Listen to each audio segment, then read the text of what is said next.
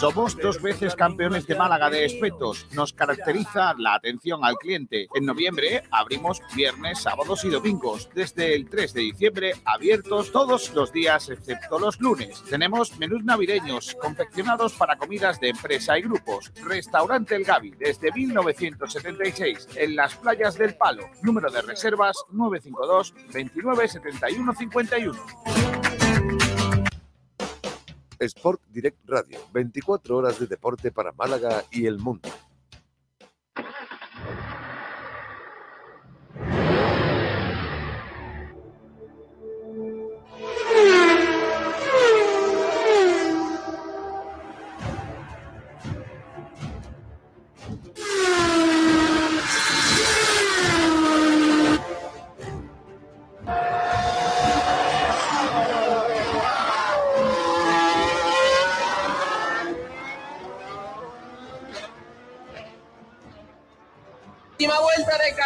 Sainz en busca de la victoria, en búsqueda de su primera victoria en la Fórmula 1. Desde hace siete años no lo consigue ningún piloto español.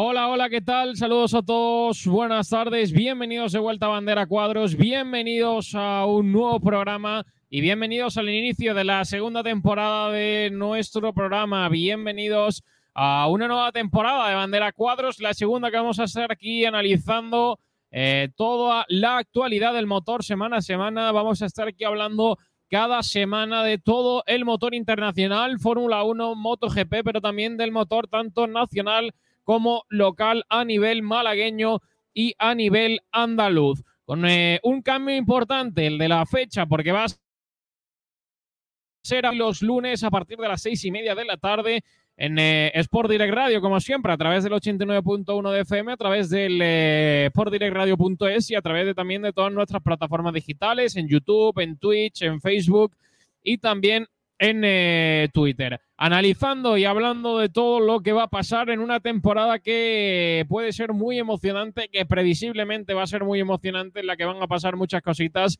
que ya ha comenzado, porque en el caso de MotoGP ya ha habido carrera este pasado fin de semana en Qatar, que vamos a analizar ahora en eh, unos minutos. Segunda temporada que arranca como eh, con toda la ilusión, con todo lo que tenemos por delante para seguir eh, durante una hora y media cada semana hablando de todo el motor, dando voz y voto a todo el mundo y analizando tanto Fórmula 1 como el resto de categorías. Así que muy contentos de estar de nuevo y estar de regreso aquí en eh, la radio con todos vosotros para contaros todo lo que dé de sí esta temporada 2022 en el mundo del eh, motor.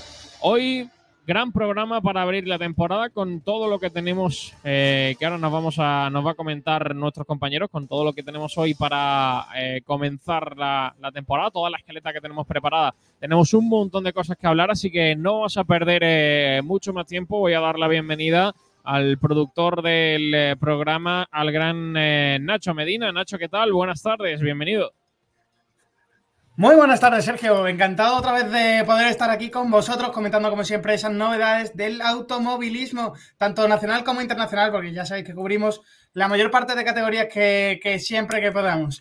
Eh, y eso, nuevo horario, me gusta mucho este horario pegado al fin de semana. Vamos a poder analizar mucho mejor y de primer momento todo lo que nos ha dejado esos fines de semana que vamos a ir viviendo durante toda la temporada de motor, así que muy contento por ello porque vamos a poder analizarlo muy bien todo y todo muy fresquito lo, que lo vamos a traer siempre del fin de semana. Y bueno, para, esta semana ya, ya hemos empezado, ya han comenzado las principales categorías de automovilismo, ha empezado MotoGP este fin de semana, ya hemos tenido la primera carrera en Qatar, ya tenemos los primeros ganadores de Gran Premio de esta temporada 2022. También eh, hemos estado teniendo unas semanas con muchas noticias, tanto en, las principales categorías del automovilismo, relacionado con esta cruda guerra entre Rusia y Ucrania.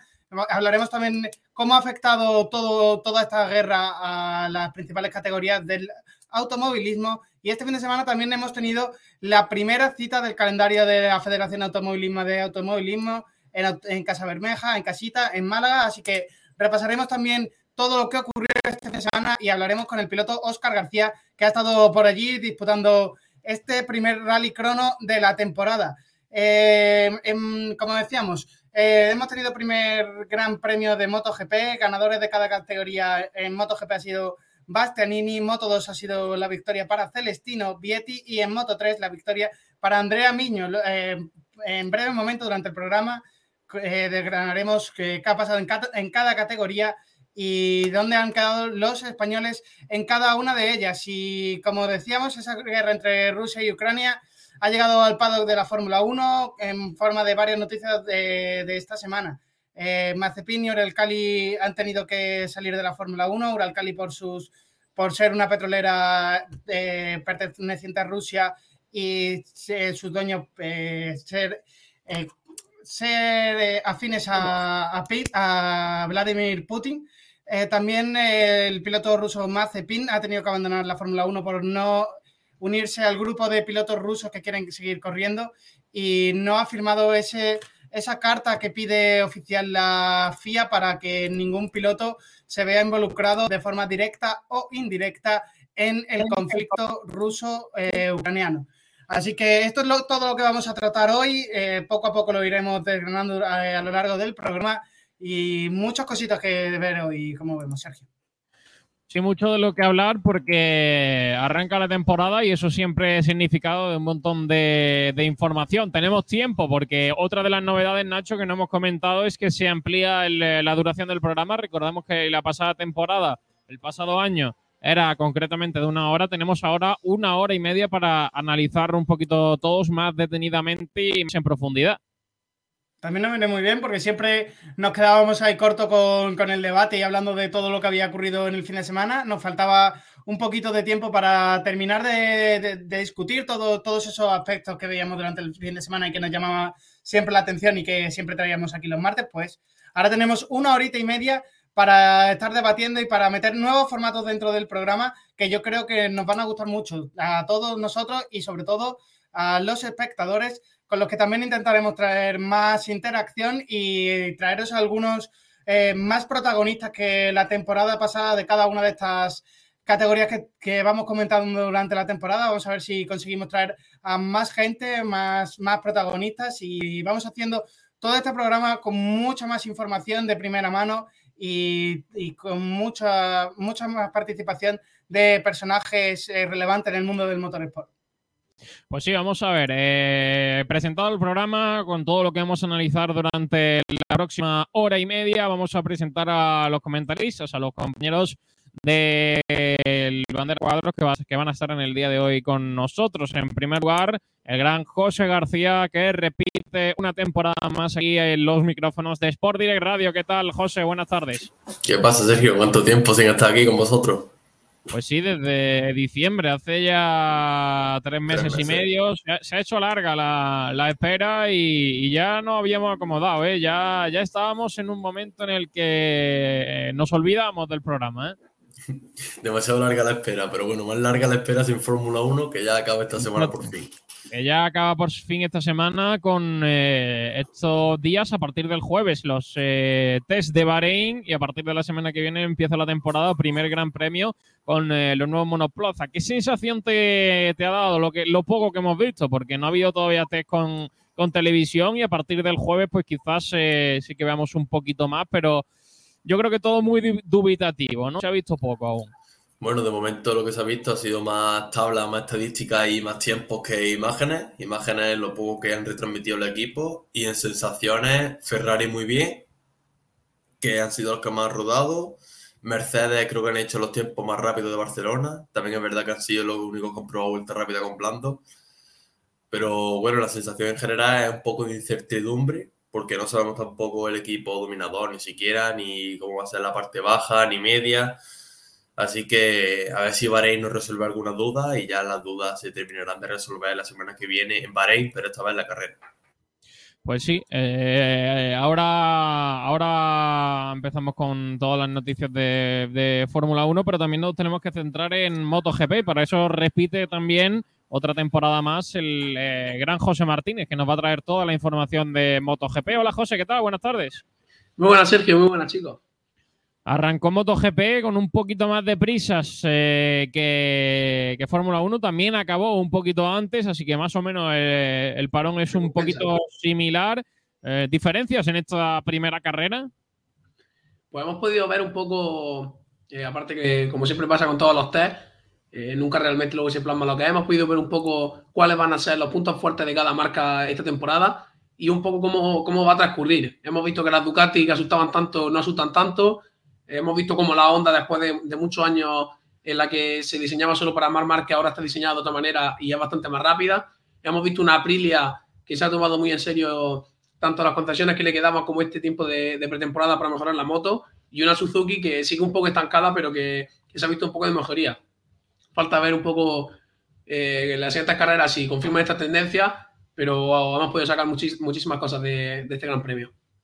Pues sí, eh, ahora lo analizamos porque tenemos mucho de qué hablar. La primera carrera seguro que dio para, para muchas cosas y vamos a tener tiempo ahora para analizarlo. Pero nos vamos a meter en el inicio, nos vamos a meter en esta primera parte del programa como siempre, como, como era habitual en eh, la pasada temporada y como va a seguir siendo habitual en arrancar con eh, las noticias más relevantes con las noticias más importantes de la semana, que vienen cargaditas con todas esas cositas de, Fórmula 1, con esos test, con eh, todo el movimiento que ha habido en Haas eh, últimamente y que se está produciendo y están teniendo más problemas de la, de la cuenta. Se le están eh, juntando unos problemas con otros y les está costando eh, empezar la temporada y tenemos también eh, más cositas que, hablar de renovaciones y de, y de cositas que, que, vamos a hablar. Así que vamos a las noticias como siempre, arrancando con Fórmula 1, arrancando con las noticias del equipo Haas que está pasando un momento nada más que complicado.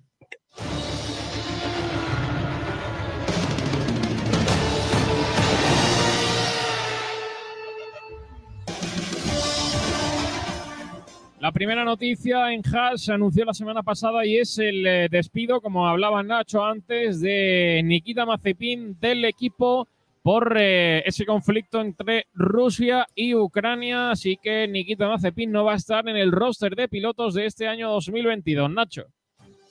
Pues sí, el sábado hacía oficial el equipo Haas el despido de Nikita Mazepin con efecto inmediato, así como el fin del contrato de patrocinio con Uralkali a consecuencia de la invasión rusa a, Ucrania. La continuidad de Nikita Mazepin estaba en el aire desde que estalló esta guerra con Ucrania. Así pues, hoy ha dicho eh, el, sábado hacía oficial Haas la, la destitución del piloto ruso a través de un comunicado que se publicó en sus redes sociales. Además, el equipo estadounidense también ha anunciado que ha puesto fin a su relación con la empresa Uralkali, que es propiedad del padre de, Mazepin y principal patrocinador de la escudería. Recordamos que Uralkali era patrocinador de nombre de la escudería y por lo tanto era el mayor patrocinador que tenía el equipo Haas, así que su principal fuente de ingresos se ha visto muy perjudicada por esta guerra entre Rusia y Ucrania. Además, eh, que el piloto Nikita Mazepin le hayan hecho salir eh, de la Fórmula 1, según él, por la puerta de atrás, sin poder hacer declaraciones y sin poder dar su opinión oficial, porque según el piloto ruso, le, prácticamente la FIA le ha obligado a firmar un documento oficial en el que quería, no quería que ninguno de los pilotos rusos o ucranianos que forman parte de la Federación Internacional del Automovilismo eh, tuviesen o formasen parte de este, de este conflicto bélico. Eh, no ha estado de acuerdo con firmar este documento a, lo que también se le han eh, añadido varios pilotos rusos, como puede ser el caso de Kvyat, ex piloto de Fórmula 1. Kvyat tampoco ha querido firmar este documento y por lo tanto no podrá pilotar en el web como tenía planteado para esta semana. Así que muchos problemas para estos pilotos rusos que no se ponen de acuerdo con la FIA con ese documento a firmar. Y Mazepin, eh, ha afirmado que habrá una rueda de prensa mañana miércoles, eh, perdón, eh, pasado mañana miércoles a las 10 de la mañana, horario europeo, para esa rueda de prensa y explicar eh, concretamente qué ha pasado con su salida de la Fórmula 1 y por qué se ha producido de, esta, de esta forma tan extraña. Eh, y las cosas, y como siempre, nunca llueve sobre mojado en el equipo, siempre que, perdón, siempre llueve sobre mojado en el equipo Haas, aparte de todos estos problemas que ya vienen eh, alargando, también se unen a los problemas de, ritmo que siempre suelen tener a estas alturas de la temporada.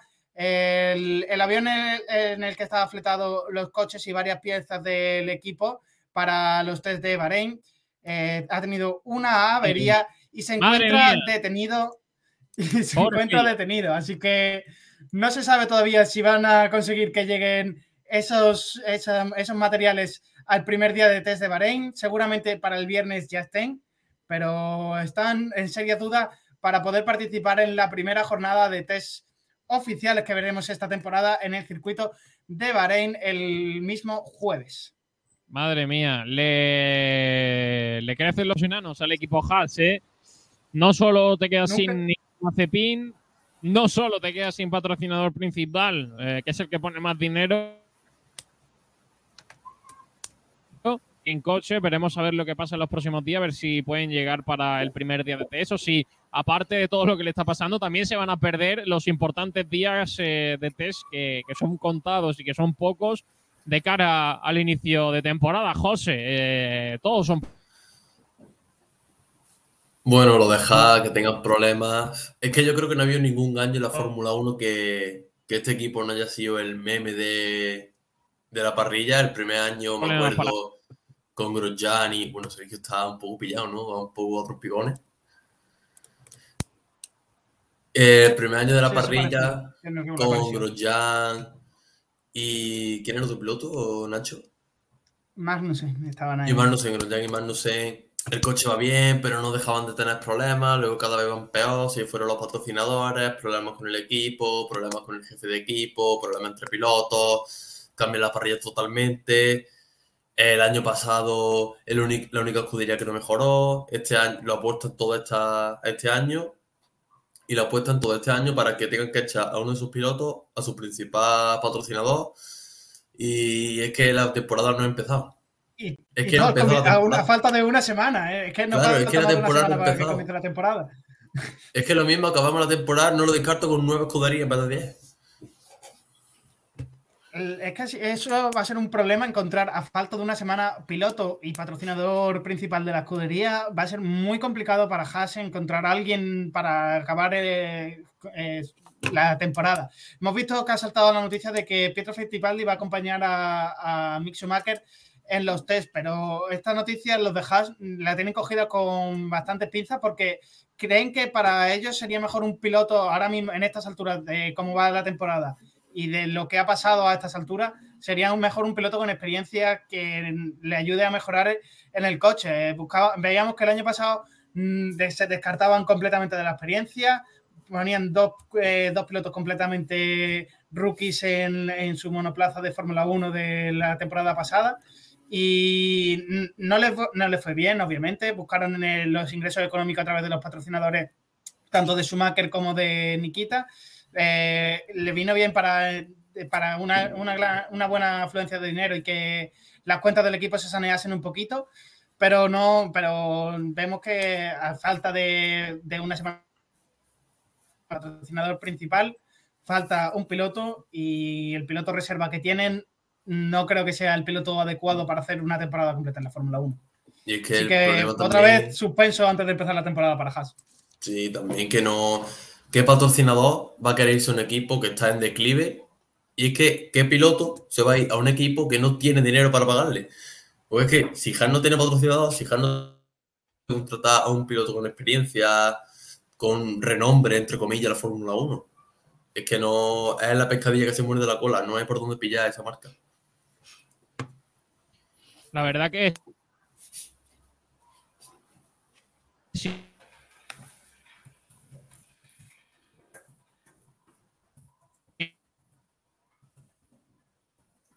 Que es muy complicado, ¿eh? ¿eh? Lo que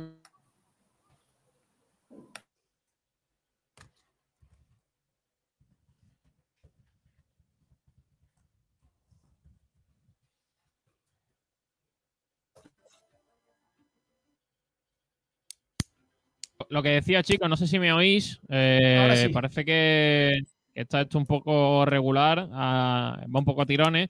Que lo que decía, que un, poco a la aventura, ¿no? Eh, sin, sin patrocinador, sin piloto. A ver, el, el, no sabemos si de este con coche o sin él.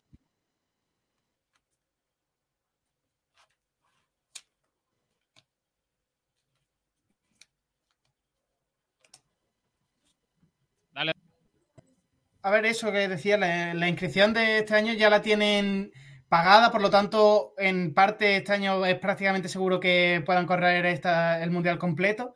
Eh, puede que le falte algo de, apoyo económico para la, última parte de la temporada y sobre todo a la hora de ir desarrollando el coche ya, porque recordamos que las fábricas ya han terminado prácticamente el coche de 2000, la evolución del coche 2022. Lo que se plasma a partir del comienzo de la temporada es una parte de la fábrica para mejoras de este año y ya centrar gran parte del desarrollo para el monoplazo del año que viene, que no cambiará tanto con respecto al de este año.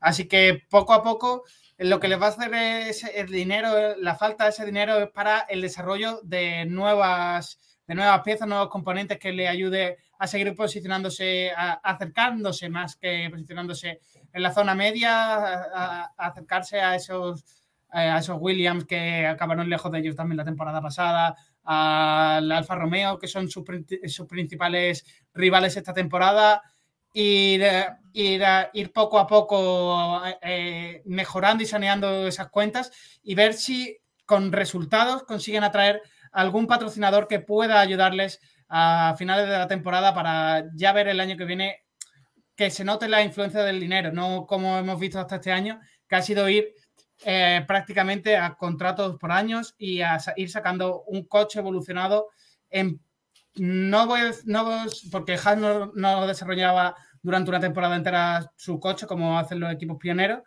pero tienen que empezar a pensar así y a buscar nuevos patrocinadores para intentar desarrollar esas piezas de mejora y, añadirse a esa, zona media que tantos beneficios les puede dar en cuanto a resultados económicos. Ya creo que ahí está el problema de Haas. En obtener esos resultados para tener patrocinadores. No sabemos cómo va este año, porque es lo que he dicho antes, hay mucha incertidumbre, no sabemos cómo va cada coche. Pero si el coche no va y porque tampoco tienen pilotos para que sacar el máximo potencial, porque al fin y al cabo Schumacher mm, el año pasado apenas lo vimos porque iba en un coche de F2, pero yo dudo mucho que Schumacher sea un piloto que sepa explotar el Haas en condiciones y si luego no tienen resultados, no pueden mejorar el coche porque no tienen dinero, ¿qué patrocinador va a querer, qué patrocinador grande que de verdad aporte va a querer irse a Haas? Porque recuerdo hace dos temporadas cuando el coche era negro y dorado, que tenía Uralcali, si no me equivoco, que era lo más grande que ha tenido Haas de patrocinadores, y es que a mitad de temporada se fue, porque es que Haas no tiene resultados. Haas en sí es una escudería que la opinión pública es mala, y cuando la opinión pública de una empresa es mala, mm, no tiene cliente. Es complicado. De todas formas, eh, es un poco lo que veíamos con Williams hace dos años, creo recordar, en, en 2020. No, no es serio eh, creo recordar que llegaron a los test con piezas en el avión, eh, el coche prácticamente desmontado y vimos como el rendimiento todo el año fue vergüenza tras vergüenza. Entonces, pero el problema en eso es, que hemos visto a Williams que ha sido capaz de evolucionar de esos dos, de esos dos, tres años que le ha, ido muy, muy, muy mal desde la marcha de, Frank del equipo, eh, les ha ido muy mal, han sabido reaccionar. Este año se han conseguido posicionar algo más para arriba, están dando brotes verdes, están dando esperanza y parece que poco a poco están consiguiendo, gracias a ese también grupo de inversión estadounidense que ha comprado parte del equipo, eh, está consiguiendo mucha esperanza a la hora de posicionarse. Pero es que Haas vemos que año tras año sigue siendo lo mismo y los mismos problemas y siempre se repiten, y siempre, y siempre. Y no son capaces ni de una temporada a otra solucionar los problemas de la temporada pasada. Entonces, hay diferencias. No es lo mismo William que Haas. Claro, sí, no es lo, mismo. No, Y no hay tampoco las mismas concesiones por parte de la Fórmula 1, pero. Claro, y Williams también cuenta con el factor historia, ¿no? Eh, al fin y al cabo, una escudería que tiene tres mundiales de constructores y al fin y al cabo lo que le pasaba un poco a McLaren que en 2014-2015 cuando llegó Fernando, que era la peor de la escudería, que no puntuaba, pero la historia lo salva, llegan patrocinadores porque dice, voy a patrocinar al que una vez fue un campeón del mundo y eso llega, pero es que Haas una escudería que lleva cinco años en Fórmula 1 y es que como si no hubiera estado. Bueno, eh, el segundo año creo recordar, no sé si fue el segundo o el tercero, eh, cuidado, eh, hizo cositas. Sí, Ha pero tenido no, un año Esa- bueno, cosita, pero es, de- que es lo que hemos estado debatiendo José y yo. Luego no han sabido el dinero que han ido adquiriendo de la Fórmula 1 por haber quedado en buena posición en el Mundial de, de Constructores. Luego no lo han sabido eh, desarrollar bien en cuanto a, a implicarlo dentro del coche, dentro del monoplaza. No han Ya. sabido desarrollar bien ese, ese coche porque no, desde 2000, es que están aquí desde 2016, claro, 2016, 2017 fue esa temporada que comentas que no fue mala, fue entraron, consiguieron estar dentro Pues sí del octavo puesto del Mundial de Constructores y no les fue mal del todo. Luego vino el 2018, que fue la mejor temporada, y ya 2019, que fue la que comentabas de Rich Energy, fue cuando vino el patrocinio, mala temporada de, de ambos pilotos y fue hacia abajo completamente la escudería. Y y eso es porque no tuvieron un plan de negocios de, y de desarrollo del monoplaza como, debía, como debería de ser. Se centraron más en otras áreas del desarrollo del negocio de la Fórmula 1 que en desarrollar bien ese coche y que le diese un coche que un- con un desarrollo continuista, sobre todo hasta, hasta 2022, que era cuando se cambiaba el, el reglamento de la aerodinámica. Y la cosa es que todo esto influye a la, a la temporada sin ninguna duda. Mm, Yo creo que yo creo que la temporada de Haas esta va a ser la más desastrosa de toda su historia, creo, ¿eh? Sí, y es complicado peor que la del año pasado. ¿eh? Es muy complicado empeorar del año- la del año pasado, pero es que temporada, como empieza, no, no es como empieza, sino cómo acaba, pero es que de la forma de empezar, No, No, fue. es que No, tiene, nada, no tiene nada que hacer para, para tragedia, mejorar. es tragedia. Eh, no puede A ver, estar sin a ver qué ritmo pueden marcar 10 la semana que viene. Es importante el ritmo que puedan marcar la semana que viene en los tests y viendo cómo ya, ya van a empezar a tener esos primeros problemas de dinero, ven- a ver qué, qué son capaces de marcar la semana que viene en los tests y qué evoluciones o qué, qué pueden evolucionar en este corto pe- periodo de tiempo que mm, yo creo que entre la semana que viene y la siguiente vamos a ver un- unos cambios en los coches brutales. Vamos a ver el hash si cambia tanto, no cambia tanto, y ahí vamos a ver- empezar a ver las primeras diferencias importantes de la temporada. Sí, y vamos a ver cómo intenta sobrevivir, ¿no? Porque al final ya es sobrevivir, a ver qué pueden hacer, porque están a poco más de 10 días del inicio de la temporada sin patrocinador principal, sin dinero ya mismo y sin piloto. Así que papel importante el que tiene Haas. Vámonos a los test de Bahrein, eh, porque ya hay algunas alineaciones confirmadas, José. Mm, pues sí, Eh, este jueves comienzan los test de Bahrein de la pretemporada 2022. Otro año más, ya son muchos años yendo al trazado bareiní para hacer Sí. estos test y serán tres jornadas de actividad, desde el jueves hasta el sábado, que será la última semana de pretemporada. Ya la siguiente empezamos oficialmente el calendario de 2022. Y todos los equipos llegan con su monoplaza rodado, excepto Haas, que no tiene, Muy tras bien. los primeros tres días disputados en Montmeló. Eh, de hecho, Aston Martin y Williams han sido los primeros equipos en anunciar estas mismas alineaciones. Haas, Su jefe, Gunter Steiner, eh, también ha adelantado que Pietro Fittipaldi será el piloto que sustituirá a Nikita Mazepin, pero solo en los test. test. De momento no tenemos nada confirmado para la carrera. Y otro equipo que se han confirmado sus alineaciones será Red Bull, que con Checo Pérez el jueves, Verstappen el viernes y ambos el sábado. Aston Martin, que confirma a Vettel y Stroll para los tres días, es decir, que no se van a turnar, van a hacerlo en- en pista. Y Williams, que sí se reserva a Latifi, que lo sacarán en el segundo, ya que Albon correrá solo el primero y los- ambos pilotos correrán el, el último día de pretemporada, el sábado 12. De momento son los únicos que han confirmado estas alineaciones y los demás equipos supongo que lo irán haciendo a lo largo de la semana. Bueno, pues eh, ahí tenemos esos únicos tres equipos que han confirmado que han confirmado los días de test. El único que va a tener a los dos pilotos en pista todos los días, eh, de momento, de esos tres anunciados, es el equipo Aston Martin y vamos a ver si, si consigue mejorar eh, lo del año pasado, porque prometía mucho, pero yo creo que se desinflaron y a ver qué tal eh, llegan a, este inicio de temporada. También hay rumores, Nacho, de renovaciones, porque Ferrari y Leclerc estarían cerca de, firmar un nuevo contrato, ¿no?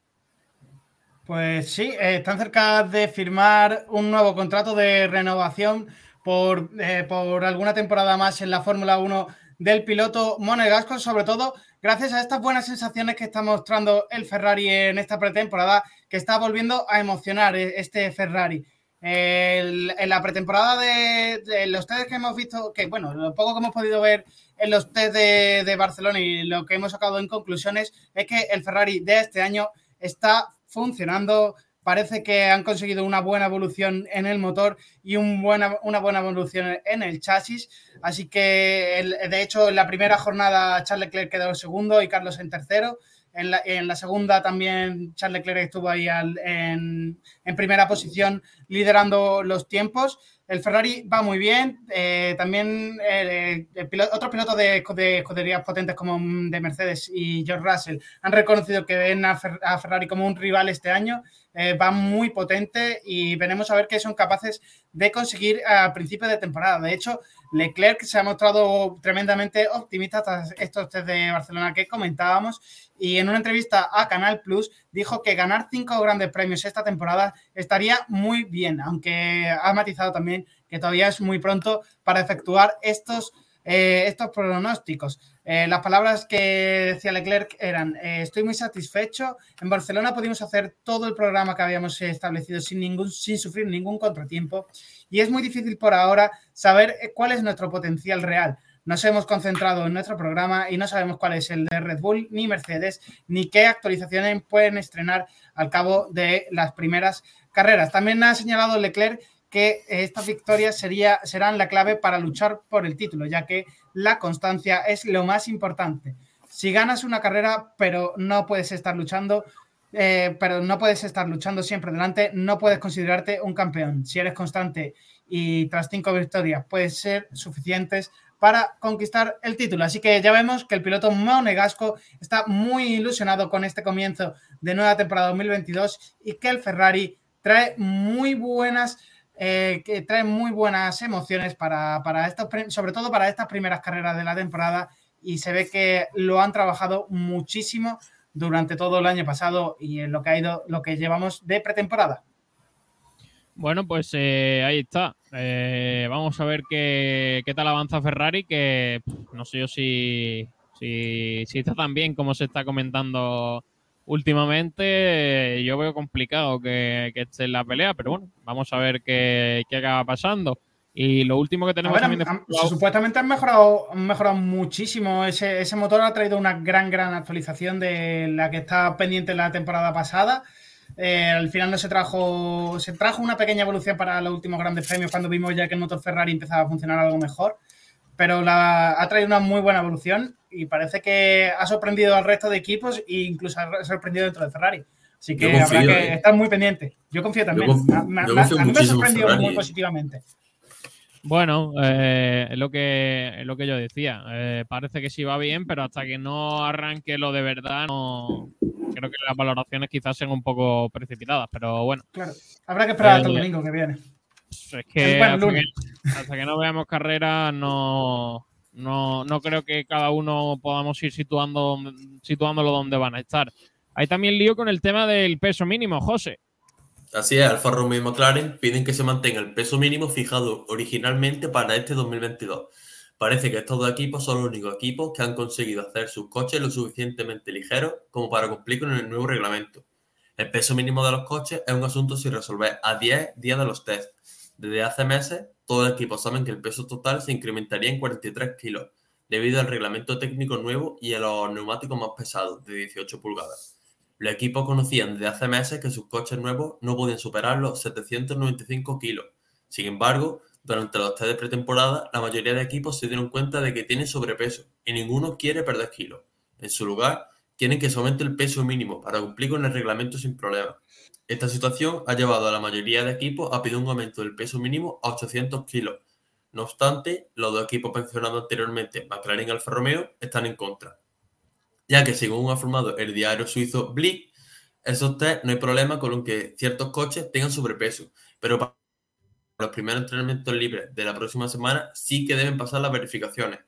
Christian Horner, jefe de uno de los equipos con un coche con sobrepeso, que es decir, Red asegura que hay que aumentar el peso mínimo por el bien del deporte. Sin embargo, Alfa Romeo y McLaren ya han fabricado sus coches para no tener que perder peso y no quieren reducir esta misma ventaja. Bueno, pues al final es el que lo lleva bien, no lo quiere. Claro, cada uno barre para su puerta, ¿no? Cada uno mira por sus intereses. Eh, Nacho, ¿crees que si no se aumenta es un problema para la seguridad, como dice Horner?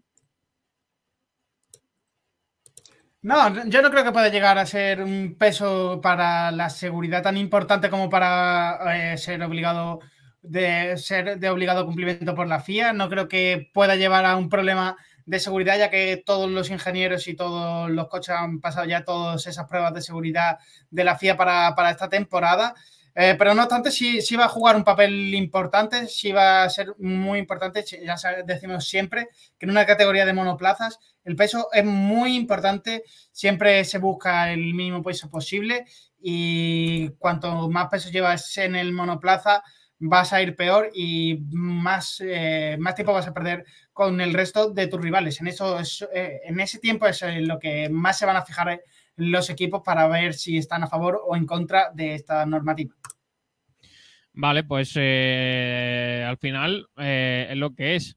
Si se va a subir, se va a subir 5 o 10 kilos, ¿no? No va a haber un cambio muy significativo. Bueno, 5 kilos. Eh, sobre todo el tema de aceleración y aerodinámica. ¿Quieres que no se nota?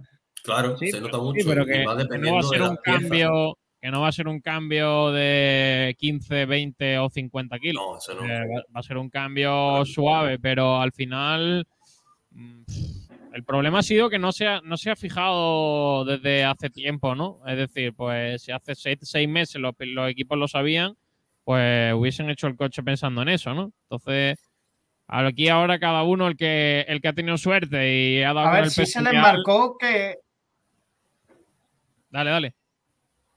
Sí, se les marcó desde hace varios meses que el, peso máximo que no se iba a poder superar era rondando sobre los 795 kilos. Quien se haya pasado sabe que lo ha hecho mal y quien se haya quedado corto sabe también que no ha estado bien su preparación de la temporada. Por lo tanto, ahí entra ya la mano flexible de la FIA. Es que se han pasado todo menos Considera, a ver, yo, si soy la FIA, lo tendría muy claro. Te pasas del peso mínimo hasta fuera, te quedas corto del peso mínimo, también estás fuera. Hay un peso mínimo y un peso máximo por algo. Si no, no lo habría. Claro, si no cada uno. Y luego pues, pasa lo, que, lo que luego pasa siempre con la FIA con las interpretaciones, que luego dan lugar a que este equipo está protestando y a este equipo no lo has hecho lo otro y, y que te vienen todos los equipos a sacarte el mínimo y tú ahí no has, no has tenido una consistencia a la hora de tus sanciones. Y ese es el problema que yo le veo como siempre a la FIA, que no es consistente ni en lo que dice ni en las sanciones que impone. Entonces, no sabes cómo te van a salir porque no sabes qué vara de medir van, están utilizando en, ese, en este momento. Pues sí, la verdad que tendrían que ser un poquito más claros. Vámonos a la noticia de motos, porque aparte de toda la carrera y de este primer gran premio de la temporada, ha habido cositas que vamos a comentar en las noticias.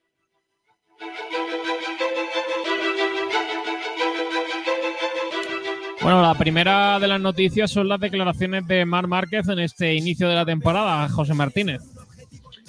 Sí, Marca le ha hecho una entrevista a Mar Marca con motivo del reciente primer Gran Premio de Qatar, en el que le preguntaron un poco, la verdad fue una entrevista bastante original, eh, le hicieron como, aprovechando que ahora en febrero los, universitarios están de examen, le hicieron como un examen donde le fueron preguntando diferentes materias, por ejemplo, en matemáticas le preguntaron si 2 más 2 era 4, en el sentido de que si se ha dado cuenta que después de la lesión las cosas siguen siendo igual, por ejemplo, eh, si tú trabajas y tienes una buena moto vas a ganar, el 2 más 2 que, que has hecho toda la vida, a lo que él contestó que sí, y principalmente también le dijeron que cómo se ve en cuanto a conseguir el noveno mundial. Recordemos que este año Marmarca está peleando por ese noveno mundial de MotoGP, eh, en el que su contestación fue que no lo ve posible, que es inimaginable textualmente dijo, ganar el noveno es inimaginable ahora mismo. Eh, por tanto, habrá que ver cómo, cómo le va el año. Ya hemos visto esta primera carrera que no ha, no ha podido dar su 100%. Él mismo lo comentó que eh, la rueda de prensa posterior, después de quedar quinto, le preguntaron eh, si no podía dar un poco más. Dijo que no, que realmente dio todo lo que tenía en la carrera y que físicamente no le da para más ahora mismo. También ha comentado que para la segunda parte de la temporada espera estar al 100% y, y por tanto ha decidido también mudarse a Madrid.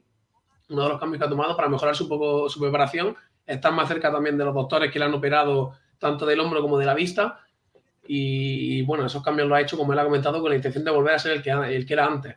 Por tanto, habrá que esta primera temporada, sí ha comentado que se ve, esta primera parte, perdón, de la temporada ha comentado que se ve con posibilidad de ganar carreras, que el, el Mar Márquez competitivo ha vuelto, pero para ver su 100% habrá que esperar un poquito todavía. Bueno, pues a ver si pronto puede estar Mar Márquez ese 100% que comentaba José, puede estar pues luchando por carreras y estar en la suma del campeonato. También ha sido interesante lo de Pedro Acosta, que a pesar de, de, su voluntad y de que él no quisiese estar, este año está en Moto 2 y ya ha tenido su primera carrera. Ha habido declaraciones de una de, una de las grandes promesas del motociclismo español. Sí, Pedro Acosta, que, que además eh, a mí personalmente cada vez que sale una entrevista me encanta porque se le ve que es súper natural. Eh, el otro día le preguntaron lo, lo de Azul y dijeron eh, te, veo que, te veo con más peso, veo que has cogido peso. Y, y, él contestó, lo has notado, ¿no? Como se nota al fin y al cabo que sigue siendo, sigue siendo un chaval. Y sobre esta carrera le preguntaron eh, por ese duodécimo puesto, que acabó la, la carrera duodécimo, y como que le dejaron un poquito entrever que no era el resultado esperado, le preguntaron si, si era lo que él quería, a lo que él contestó que sí, que el objetivo era acabar esta carrera. Y la primera carrera que tenía en este mundial lo ha acabado. Hay que tener en cuenta que nada más salir tuvo que esquivar el incidente, un incidente entre dos pilotos que le llevó a quedar penúltimo, estaba prácticamente el último en la carrera y tuvo que remontar. También ha comentado que en Moto, en Moto 3 era más fácil remontar porque en la, misma, en la misma línea recta superaba hasta seis pilotos y aquí pues tienes que ir uno por uno.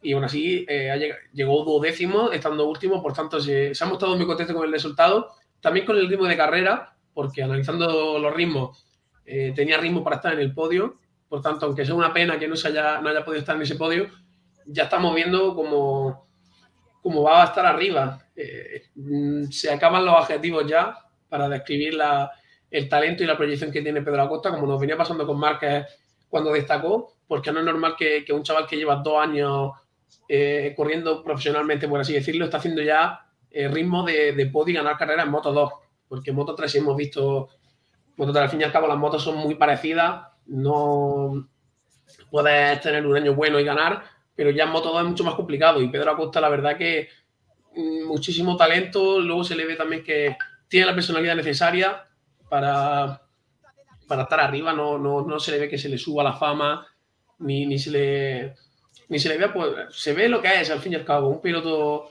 un chaval de Murcia que, que, que ha salido hace un año, que sigue viviendo con sus padres y que tiene una ganas de ganar loca. Yo creo que esa es la, descripción de, de, este chaval que nos va a dar mucha alegría, como tú has comentado, Sergio. Tiene una proyección, yo creo que muy parecida a la de Mar Márquez. Son palabras mayores también eh, a solo dos años de, su surgimiento, pero eh, a mí me da muy buenas sensaciones, tanto a mí como, como al mundo del motociclismo en general.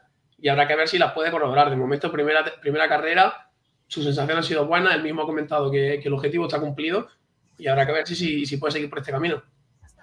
Pues sí, también mmm, hay que interpretar lo de lo del el percance que tuvo, que tuvo que salir último y al final recortó un montón de posiciones. Si no hubiese tenido ese, esa caída, eh, si no recuerdo mal que, que, fue, pues... No, caída no, fue que dos pilotos delante suya se chocaron y él tuvo que apartarse, salirse de la pista para, para no irse al suelo. Pero al final pero, perdió sí, tiempo, al final perdió tiempo y, y eso hace valorar la carrera de forma distinta. Eh, si, si, no hubiese pasado eso, es que podría haber estado perfectamente José en un quinto o cuarto puesto, ¿no? Sí, incluso más arriba. El, el ritmo, la tabla. Sí, es cierto que, bueno, la tabla de ritmo ya sabemos que luego no siempre se cumple porque una vez que llega arriba, a la hora de adelantar se pierde tiempo, pero tenía el ritmo para estar en, en el top 3, en el podio. Una pena, como tú comentas, Sergio, el incidente, porque si no hubiese estado mucho más arriba. Pues sí, eh, así que hasta aquí las noticias, como siempre, con eh, Motos Orel. Cerramos por aquí con, con esto de MotoGP y enseguida, enseguida seguimos con el programa. ¿Te apasionan las motos? En Motos Oreil encontrarás las últimas novedades del mercado en todo tipo de vehículos, coches, motos y patinetes eléctricos. Además, tienes la posibilidad de financiación hasta el 100% de tu compra en tan solo 24 horas. Trabajamos con 23 compañías de seguros. Somos gestoría del automóvil. Matricula tu coche nacional o de importación en las mejores condiciones. Compra-venta de todo tipo de vehículos. Somos especialistas en coches de importación a precios espectaculares. Aprovecha hasta final de año. Regalo seguro por la compra de tu vehículo o de cualquier asesoramiento. Te atendemos en Benalmádena, calle Tenerife, entre Telepixe y Banco de Santander. Teléfono 951 25 3006. Motos Orel, tu tienda del Grupo Orel en Arroyo de la Miel. Bueno, pues eh, tras esta primera parte del programa en la que hemos eh, hablado y hemos comentado todas las noticias de la semana, vamos a hacer la primera pausa de publicidad y enseguida en unos minutitos estamos de regreso con todo lo que tenemos porque tenemos que hablar todavía de la carrera de, motos, eh, tenemos que analizar ese Gran Premio de Qatar y tenemos que hablar un poquito de lo que pasó la semana pasada o hace dos, mejor dicho, hace dos semanas en Barcelona, en ese test eh, que pudimos ver a medias y también tenemos que hablar un poquito de, lo que va a pasar eh, estos próximos días en los test de Qatar. Tenemos cosas de motor local, todavía tenemos que hablar de ese rally de Casa Bermeja, tenemos que hablar con Oscar García, también vamos a conocer eh, la llegada de Alpine a la ciudad de Málaga, la marca de, coches deportivos de, de, Renault ha llegado a Málaga y también lo vamos a conocer, así que todavía queda muchísimo por conocer. Así que vamos a la pausa para la publicidad y en unos minutitos estamos de regreso con el resto del programa. Naxford Ingeniería e Infraestructuras. Gestionamos entornos para mejorar la calidad de vida de los ciudadanos. Lo último en ingeniería, construcción y servicios, con un equipo humano técnicamente cualificado y socialmente comprometido. Colaboramos con la Junta de Andalucía, el Ayuntamiento y la Diputación de Málaga. Calidad y excelencia. Uno de nuestros trabajos ha sido el Museo Pompidou. Más información en naxfor.com o llamando al 951 917 824. Naxfor. Restaurante Avante Claro. La calidad y el mejor servicio en la Costa del Sol. En el Paseo Marítimo de la Cala del Moral, frente al mar. Y en un enclave ideal, el restaurante Avante Claro te ofrece los mejores pescados de la bahía, elaborados a la manera tradicional, para que no pierdan el sabor de siempre. Te proponemos el mejor plan. Playa, sol y una buena comida. Prueba nuestros arroces, nuestros pescados a la brasa, mucho más que los mejores espetos. Y no dejes de degustar nuestros mariscos. Todo ello bañado por una amplia selección de vinos de nuestra bodega. Reserva ya tu mesa en el teléfono 952 40 47 34. 952 40 47 34. Es que me encantas tanto. Restaurante Avante Claro, en la Cala del Moral. Abrimos de martes a domingo todo el día. Ven, visítanos y repetirás. Que me gusta no sé cuánto. ¿Tú qué te has creído? Restaurante El Gavi, en las playas del Palo, calle Quitapenas número 72. Teléfono de reservas 952 29 71 51. Ven a probar nuestros cartuchos de pescadito a 6 euros. Somos dos veces campeones de Málaga de espetos. Nos caracteriza la atención al cliente. En noviembre abrimos viernes, sábados y domingos. Desde el 3 de diciembre, abiertos todos los días excepto los lunes. Tenemos menús navideños confeccionados para comidas de empresa y grupos. Restaurante El Gavi, desde 1976, en las playas del Palo. Número de reservas 952 29 71 51. Restaurante Añoreta Golf, un nuevo concepto de restauración en Rincón de la Victoria. Ven a almorzar en nuestra amplia y acogedora terraza, con las mejores vistas al campo de golf y con todas las medidas de seguridad sanitarias. Abrimos de lunes a domingo. Estamos estrenando nueva carta dirigida a los mejores paladares con todo el sabor y una amplia carta de vinos. Permanece atento a las redes sociales de Añoreta Golf para descubrir todo lo que tenemos preparado para ti. Haz tu reserva en el 951 57 58 93. Restaurante Añoreta Golf. Servicio y calidad al alcance de todos. Posada del Bandolero, hotel rural restaurante ubicado en la Axarquía malagueña en el municipio de El Borje, pueblo de pasas y bandoleros. Conoce nuestro restaurante con diferentes espacios, gastronomía típica, producto local de cercanía, platos de cuchara, solomillo, albino, moscatel con pasas del Borje, chivo malagueño, lomo en manteca, ajo blanco, carnes a la brasa, aoves de la Axarquía, todo con mucho sabor a Málaga. En nuestra posada nació el Bizco del Borje, famoso bandolero. Visita un lugar con encanto donde sus muros están cargados de historias y leyendas. Si quieres pasar un fin de semana romántico, tenemos seis habitaciones con una puntuación 8,7 en booking.com. Este otoño-invierno, ven y conocenos. Reservas 951 83 14 30. Hotel Posada del Bandolero.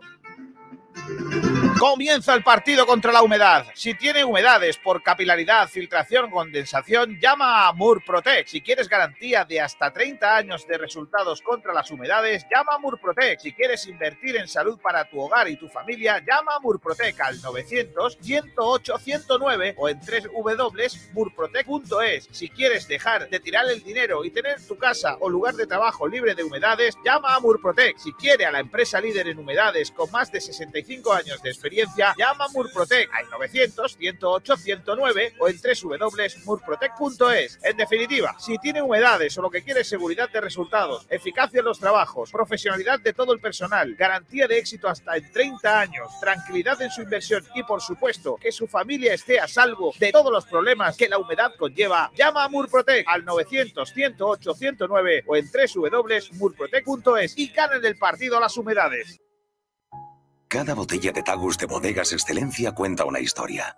Una historia que comienza seleccionando manualmente los mejores racimos de Cabernet Franc en nuestras propias vides de la serranía de Ronda para después reposar en una barrica de roble francés que le aportará cuerpo y aroma. Una botella de Tagus Tinto Roble tiene mucho que decir. Admire su color, aspire su aroma, saboree sus matices. Tinto Tagus, disfrútelo con todos los sentidos. Bodegas Excelencia, en el corazón de Ronda.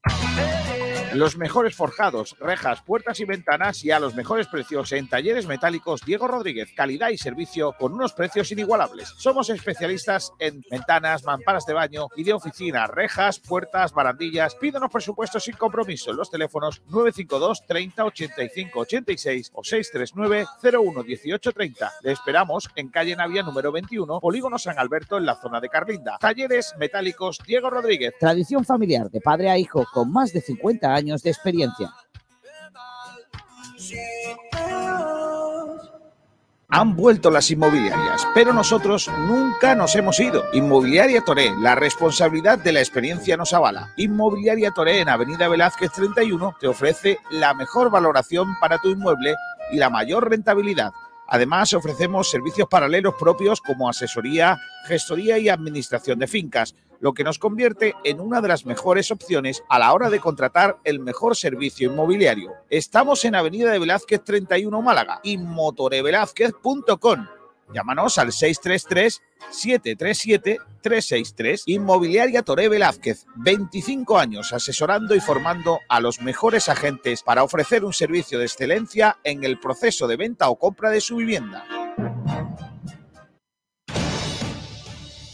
Bueno, pues ya estamos de vuelta para seguir con el programa, para seguir con este bandera cuadros, para seguir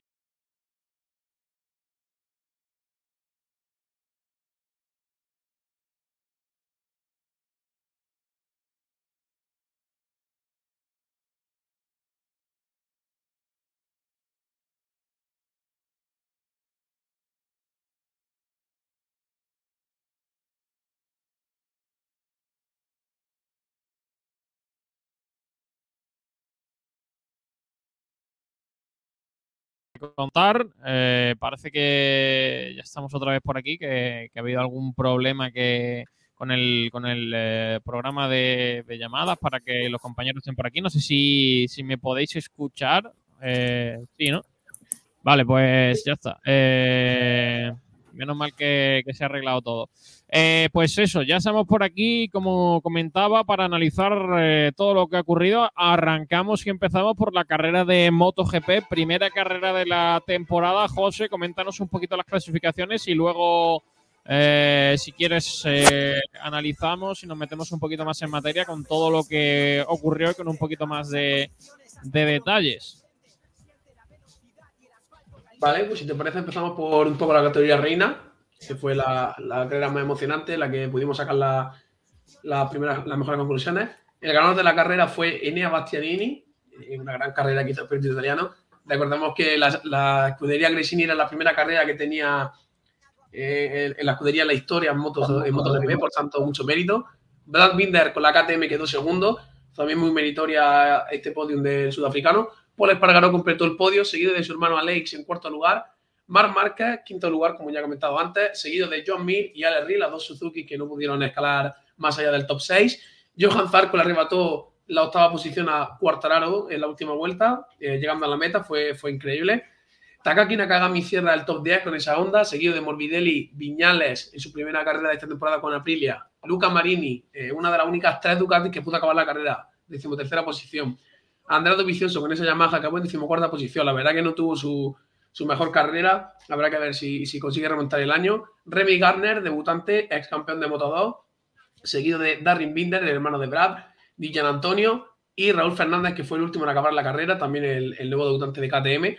Y en la lista de los que no terminaron, casi todos son Ducati. Eh, hay exactamente seis pilotos que no acabaron.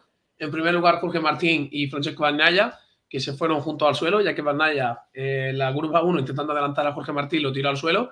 Los dos se, se fueron al suelo y no pudieron volver. La KTM de Miguel Oliveira tampoco pudo terminar la carrera. Alex Márquez se fue al suelo cuando se encontraba en, en la décima posición.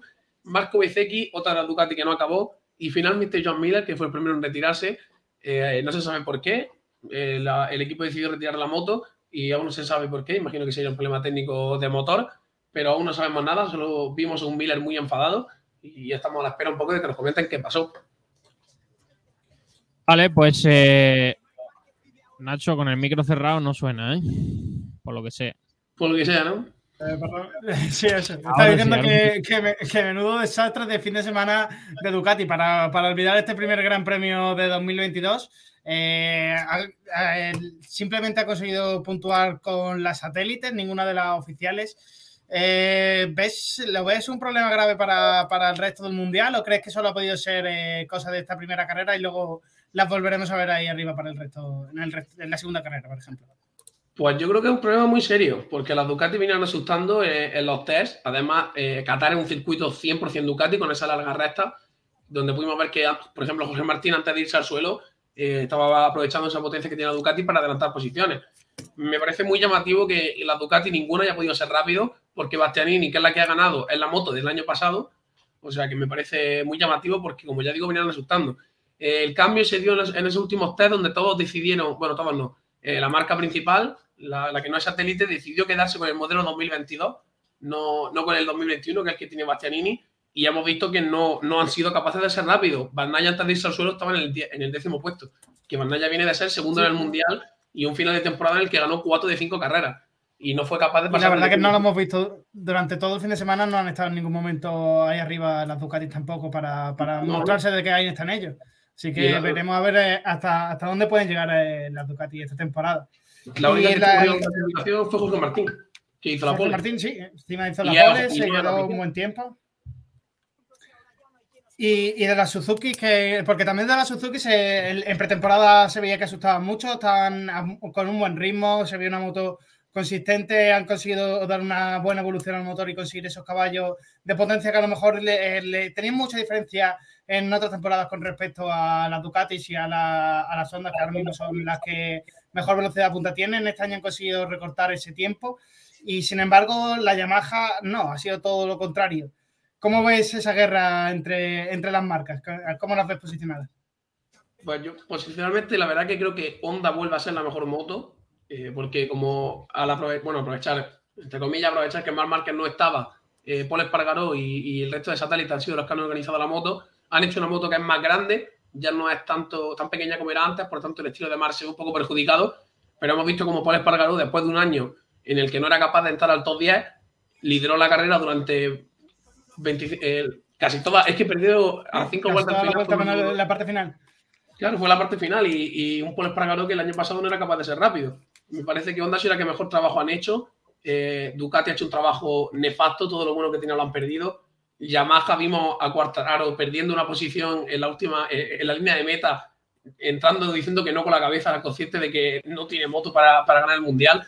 La Suzuki tampoco han mejorado tanto como parecía. Y al final la sensación que yo tengo es que la Aprilia, que sí, la Aprilia todos esperábamos que mejorara, pero no la veo una moto que tú digas puede ser tan buena. Pues al final, de las cuatro primeras, al final hay una Ducati que ha cuadrado que sea Bastianini, que no ha ganado por moto, ha ganado por planteamiento de carrera, una KTM que todos los años nadie se espera nada de ella, y Brad Binder parece que, que con esa moto es rapidísimo, y, luego tenemos la, en el cuarto puesto, tercero la Honda de, de Paul y luego cuarto puesto Aleix. No tenemos ninguna de las marcas potentes arriba. Me parece que, que refleja muy bien el trabajo que han hecho las marcas esta, esta pretemporada.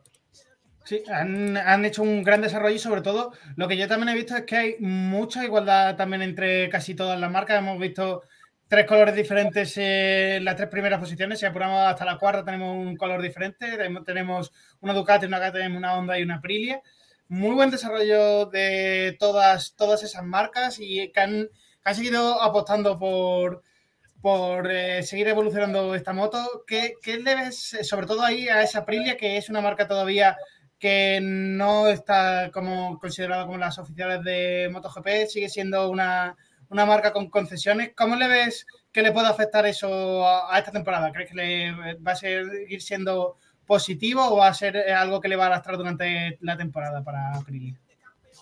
Pues yo creo que las concesiones han sido lo que han hecho que, que la Aprilia esté muy bien, pero no hay que olvidar que la temporada pasada ya estaba muy bien. Eh, este año, lo positivo, lo, que tú has comentado, que han trabajado muy bien, teniendo menos concesiones que la anterior, porque el año anterior se dio una gran mejora, pero se entendía porque tenían muchísimas concesiones, pero este año no tenían tantas, porque el año pasado fue muy bueno y aún así siguen arriba. Me parece que, como tú comentabas, han hecho un gran trabajo Aleix Espargaró, cuando parece que estaba ya en la recta final de su carrera, ha encontrado su, su moto, su escudería, su ritmo. Se siente. Es, el líder del proyecto. Por mucho que haya llegado Viñales, que es un campeón mundial y, destinado a cosas maltas, Aleix Espargaró es, es, el dueño de Aprilia. Yo creo que tiene hasta las llaves de, de la escudería. Y le han hecho caso en todo lo que ha pedido y le han hecho una moto muy competitiva. Me parece que eh, es lo que siempre, por ejemplo, pasa en otros deportes. Al final, el, el equipo pequeño parece que, que, acaba dando lecciones de, de, trabajo a los grandes. Yo creo que Yamaha se ha, eh, no, no, se ha conformado, pero ha dicho, tenemos la moto que ha sido campeona, tenemos a Quartararo, que con que le dé una Vespa va a estar en el top 5, y creo que no han prestado tanta atención o no han aceptado tanto como, como deberían para estar arriba. Por tanto, Honda, por ejemplo, eh, consciente de que con esa moto ninguno de los dos iba a llegar a nada, también se ha volcado mucho. Mm, habrá que ver si, si la siguiente carrera pasa lo mismo, pero por ejemplo Ducati es que aparte de, de, sus, de sus pilotos, la moto no da. Eh, Suzuki creo que me pasa lo mismo. Suzuki, aunque, aunque ha mejorado la moto, me, me parece a mí que el ciclo de, de John Mir y, y eh, se ha acabado. No son capaces de, de correr con la moto. No, eh, no pasa nada. Eh, por ejemplo, Jorge Lorenzo cuando salió de Yamaha no fue capaz de ser competitivo en Ducati ni, ni luego en Honda. Eh, cada piloto tiene su, su estilo de moto y creo que ese ciclo se ha terminado ya y lo mejor para ellos es separarse por ejemplo, yo creo que yo a mí le, vendría muy bien irse a, a, Yamaha con Fabio Quartararo porque me parece que un piloto muy fino que puede ser muy bueno para, esa, para ese desarrollo. Bueno, eh, en cuanto a Moto 2, eh, la victoria fue para el italiano Vietti eh, y el mejor español en segunda posición, Aaron Canet, completó el podio San Lowes. ¿Cómo fue la carrera, José? Un eh, pequeño resumen, una pincelada. Pues la carrera de Moto 2 viene siendo un poco lo mismo. Eh, nada más empieza la carrera, el grupo de delante, que si te fijas, están todas conformadas por motos Calex. Este año está siendo el dominador del circuito. Todas, se abre un pelín de hueco, se forma un grupito de 5 o 6 pilotos que se van alternando un poco las posiciones hasta que el quizá el más experimentado, porque recordemos que, eh, por ejemplo, San Lowe's el año pasado ya comenté que, que, podía estar arriba, al final la experiencia es la que te lleva a estar arriba. Y cuando no es la experiencia, pues un poco a lo mejor que esa carrera tú te encuentres mejor que el piloto de adelante. Por eso, fueron las últimas vueltas donde se decidieron la, la posición y Celestino Vietti consigue su primera victoria de Moto 2, se coloca como líder del Mundial en una carrera que, que, como ya te comento, tampoco tuvo, no tuvo gran cosa, no fue tan emocionante como la de, como la de MotoGP y se decidió eso las últimas vueltas con, con un par de buenos adelantamientos. Y en cuanto a lo que ocurrió en, Moto 3, en este Gran Premio de Qatar, eh, pues eh, más de lo mismo. Carrera, primera carrera con gente nueva, ¿no? Porque la victoria fue para Migno, eh, está todavía ahí Sergio García metida en la pomada, el español, en segunda posición. Y, por ejemplo, en tercera posición estuvo el japonés eh, Toba. Eh, españoles, pues por ejemplo, Izan Guevara en octava posición, Xavier Artigas en décima, décimo primera para Iván Ortola, eh, también Adrián Fernández en décimo cuarta o Daniel Holgado en la décimo sexta. Mucha presencia de españoles en Moto 3 y algunas caras nuevas, ¿no, José? Sí, eh, al fin y al cabo, perdón, los que están arriba, pues Miño el año pasado estaba, Sergio García estuvo peleando por el Mundial. Creo que es una categoría en la que se la experiencia, aquí sí es cierto que la experiencia dista mucho, porque ya lo hemos visto lo que es Moto 3, como, como comentaba antes Pedro cuando se entrevista, en una línea recta se puede adelantar a seis personas, por tanto hay que saber posicionarse, sobre todo en, esas últimas vueltas, hay que saber, vemos muchas veces cómo frenas para que no te cojan el rebufo en la última curva o entras de una manera específica para que sea más complicado adelantarte.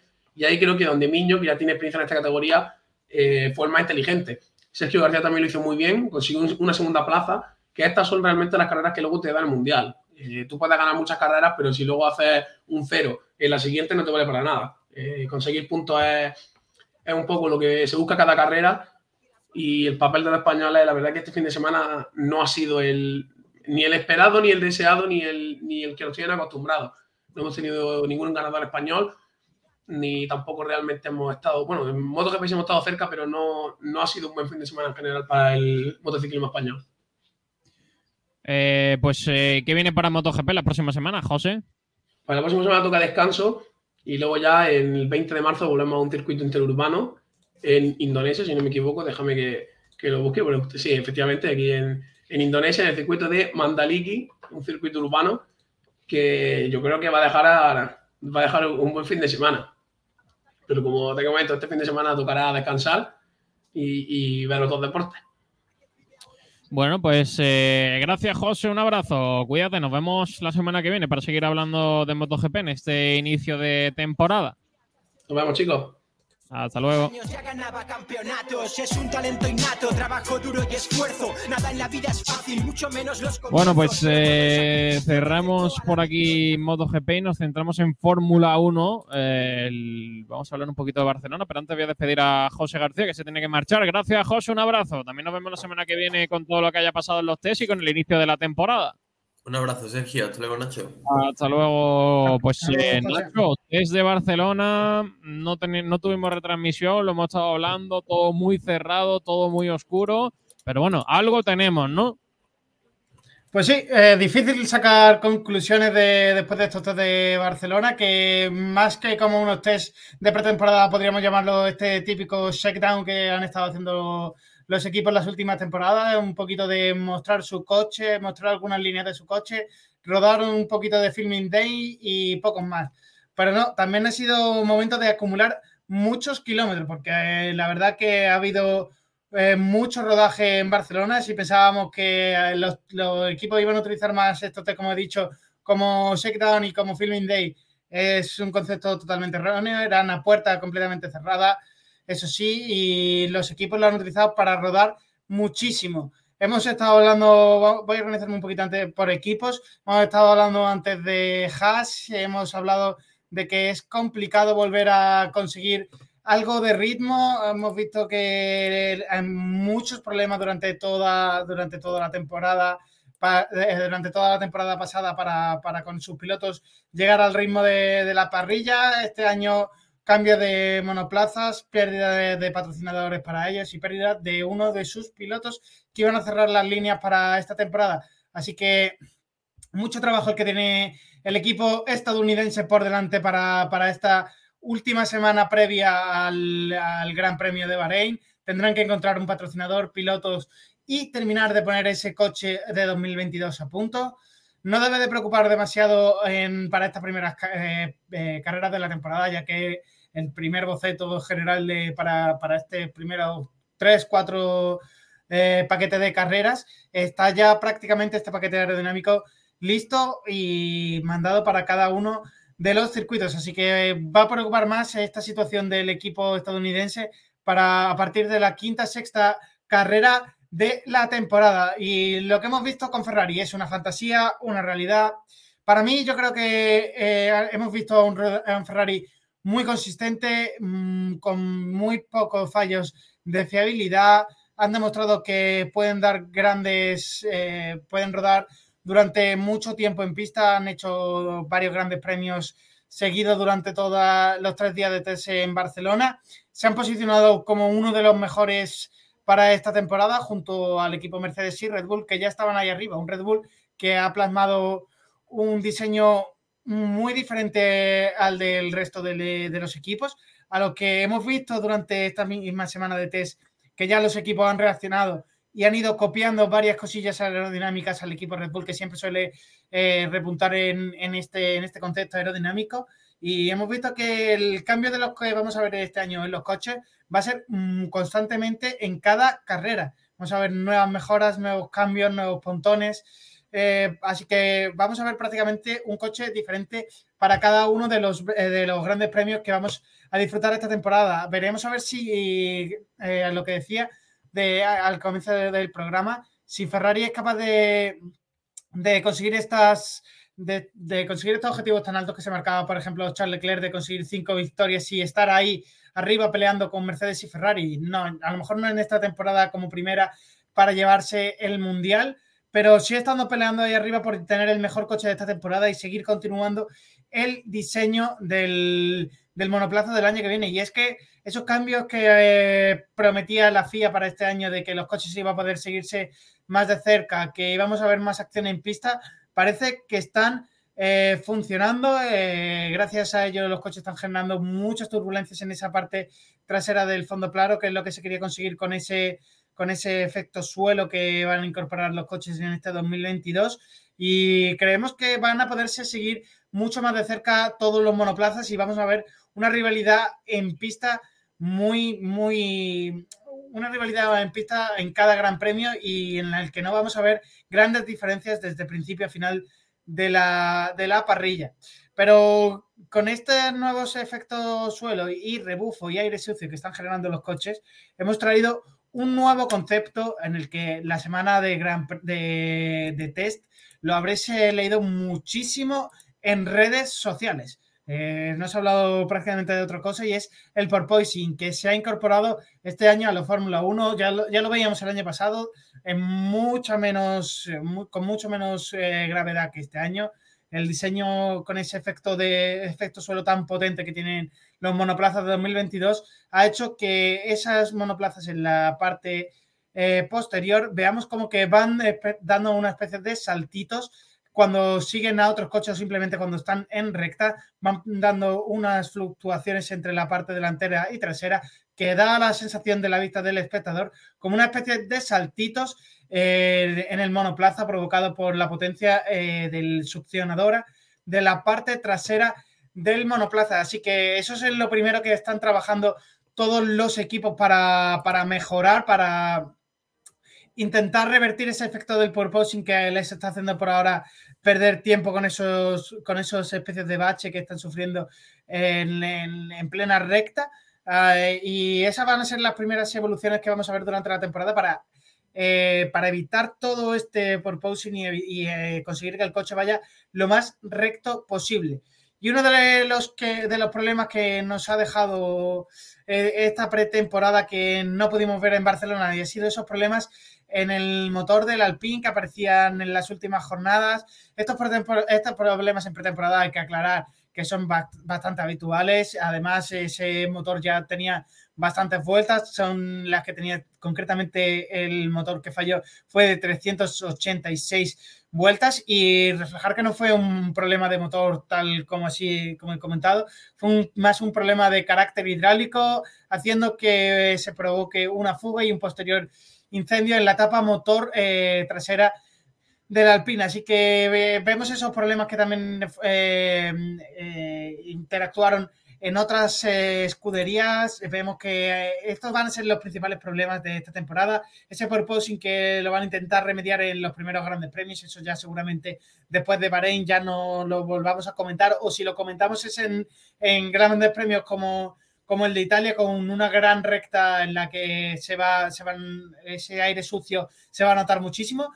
Pero vamos a ir viendo cómo van evolucionando durante, durante la temporada estos coches. Vamos a ver los que se van a poder seguir muy de cerca. Veremos en, en, los test que sí vamos a poder ver ahora de Bahrein. Vamos a ver esas, en realidad, cómo se pueden seguir de cerca estos monoplazas y veremos esos primeros intentos de adelantamientos. Aunque, como ya sabéis, lo bueno no va a llegar hasta la siguiente semana cuando tengamos el primer Gran Premio y ya todas las escuderías levanten sus cartas, ¿o no, o no Sergio? Pues sí, ese es el resumen de lo que ocurrió en Barcelona la semana pasada. La verdad que una pena que no se pudiese seguir, todo muy, muy cerrado, algo sí que no, no pudimos enterar. Bueno, eh, muy atentos a los que a los eh, periodistas acreditados que estaban en el circuito eh, para, para bueno contar un poco lo que podían. no, no hay retransmisión de televisión. Al final nos hemos enterado pues de una parte muy pequeña de, de lo que ocurrió, pero eh, Nacho, ahora llega lo importante. Eh, eh, aquí ya no, no, hay tiempo para probar. Última semana antes de que comience el campeonato, los equipos llegan ya con todo. Se podrá seguir por televisión estos test y es la última opción de los equipos de cara a pruebas antes de que arranque el fuego real. Pues sí, ahora se vienen los tres días de test más importantes, diría yo. Es el momento de esas eh, evoluciones que se consiguieron desarrollar en Barcelona para traerlas aquí a, Bahrein van a estar, eh, van a llegar a Bahrein. Veremos a ver cómo, cómo evoluciona esa línea de fotos que veíamos la semana pasada de los monoplazas con las fotos que podremos ver a partir del jueves de estos, de estos, cambios que vamos a ir, van, a van a ir introduciendo en cada gran premio, porque recordamos que con este gran cambio aerodinámico de esta temporada eh, las, escuderías todavía tienen mucho que evolucionar y vamos a ver prácticamente en cada gran premio un monoplaza muy diferente en cuanto a conceptos aerodinámicos y veremos a ver hasta dónde son capaces de llegar. Y como decía, estos son los tres días más importantes. Vamos a tener tres días, eh, jueves, viernes y sábado. Descansaremos hasta el, hasta el viernes y el viernes volverán los coches a la pista con eh, los libres. Así que va a ser muy importante lo que desarrollen y la correlación de datos que puedan hacer en cuanto a pista eh, estos tres días, que recordamos el horario será, eh, estarán divididos como siempre en dos sesiones, la matutina y la vespertina. Eh, la matutina será de 8 de la mañana a 12 del mediodía y la sesión de tarde irá desde la 1 del mediodía hasta las 5 de la tarde. estos tres se podrán seguir viendo en directo a través de Dazón Fórmula 1 y esto es todo lo que podremos ver a partir de la semana que viene, como ya decimos, este, la, perdón, eh, de esta semana, a partir de este mismo jueves a las 8 de la mañana en Bahrein. A partir del día 10 en Dazón, horario de mañana, eh, muchas horas de test, muchas horas de retransmisión, así que nos va a dar tiempo eh, a aburrirnos. Mes de marzo para la Fórmula 1, 18 al 20 de marzo, el Gran Premio de Bahrein, primera carrera de 2022 y la siguiente semana dos grandes premios consecutivos, el Gran Premio de Arabia Saudí eh, desde 2022, así que dos, eh, en realidad son dos con carreras, más los tres son tres semanas consecutivas de Fórmula 1, luego una semana de descanso y luego Australia a partir del 10 eh, de abril será la carrera. Así que el inicio va a estar interesante. Estas cuatro carreras son muy buenas porque son Bahrein, Arabia Saudí, Australia e Italia en el Gran Premio de la Emilia-Romagna. Y bueno, pues eh, ganas de que empiece en eh, menos de un mes tres carreras de Fórmula 1 en este inicio de una nueva temporada. Noticia de ultimísima hora que anuncia la Fórmula 1 hace tan solo un minuto oficial que el Gran Premio de Imola va a estar en el calendario hasta 2025. Así que va a seguir ese Gran Premio de la Emilia-Romagna durante tres eh, temporadas más. Gran circuito, eh, grandes carreras las que se viven y me parece un total acierto que se renueve este tipo de circuitos porque las últimas carreras están siendo muy, pero que muy interesantes. Así que al pie de la noticia, Nacho, ¿qué crees que vamos a ver este fin de semana? ¿Crees que va a haber muchos cambios respecto a Barcelona? Pues sí, como he dicho, yo creo que vamos a ver muchas evoluciones de, esos conceptos aerodinámicos. Creo, eh, como te decía también, que cada equipo va a seguir desarrollando todavía su concepto aerodinámico que trajeron a Barcelona, pero vamos a ver muchos cambios eh, con, con respecto a lo que vimos en Barcelona. No creo que ningún equipo haga un cambio tan radical como a estas alturas de la temporada demasiado pronto para, para saber que te has equivocado tan, tan fuertemente como para cambiar rotundamente ese diseño. Así que lo que vamos a ver es una continuación de, los diseños que vimos aerodinámicos en Barcelona, transformados a, a la aerodinámica del circuito de Bahrein y con esas evoluciones que traerán todos los equipos para este jueves que empezarán a montar esas nuevas piezas que llegan de las fábricas y que podrán probar esos nuevos componentes aerodinámicos para ya en la semana que viene entrar en, el, en semana de Gran Premio, terminar de probar todo viernes y sábado y el sábado a la hora de la clasificación ya tener la configuración del coche de 2022 completamente listo. Pues sí, eh, va a haber cambios. Yo creo que va a ser un fin de semana movidito, de muchas pruebas, de mucho que hablar y yo creo que va a ser entretenido porque ya al final los equipos tienen que dejar todo listo de cara a la próxima semana. Así que mm, yo creo que estamos ocupados jueves, viernes y sábado, esos tres días de, DTS. En cuanto a Fórmula 1, lo dejamos por aquí porque, Nacho, vamos a irnos al motor local, ¿no? Porque ha habido cositas este fin de semana. Está ya por aquí al otro lado del teléfono Óscar García, el piloto, por así decirlo, de la casa. Hola, Óscar, ¿qué tal? Buenas tardes. ¿Qué tal? Buenas tardes, Sergio. Muchas gracias llamada. Buenas tardes. Eh, fin de semana completo, ¿no? Porque eh, ha empezado la competición, ha empezado la temporada automovilística y también lo ha hecho para ti.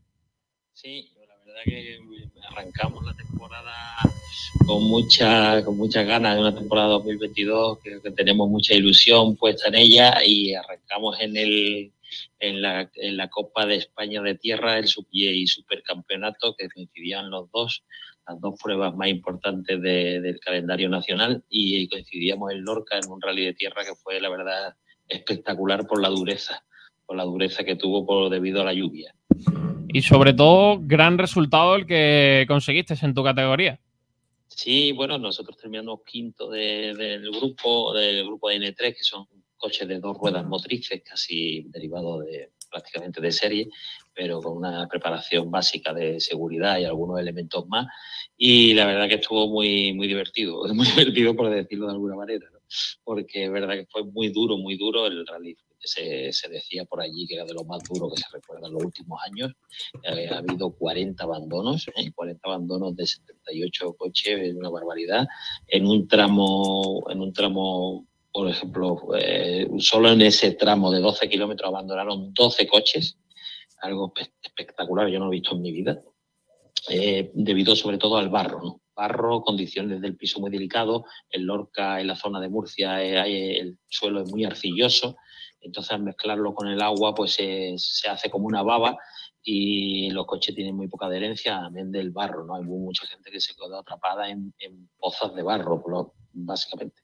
A mí me costó mucho trabajo salir de algunas, ¿eh?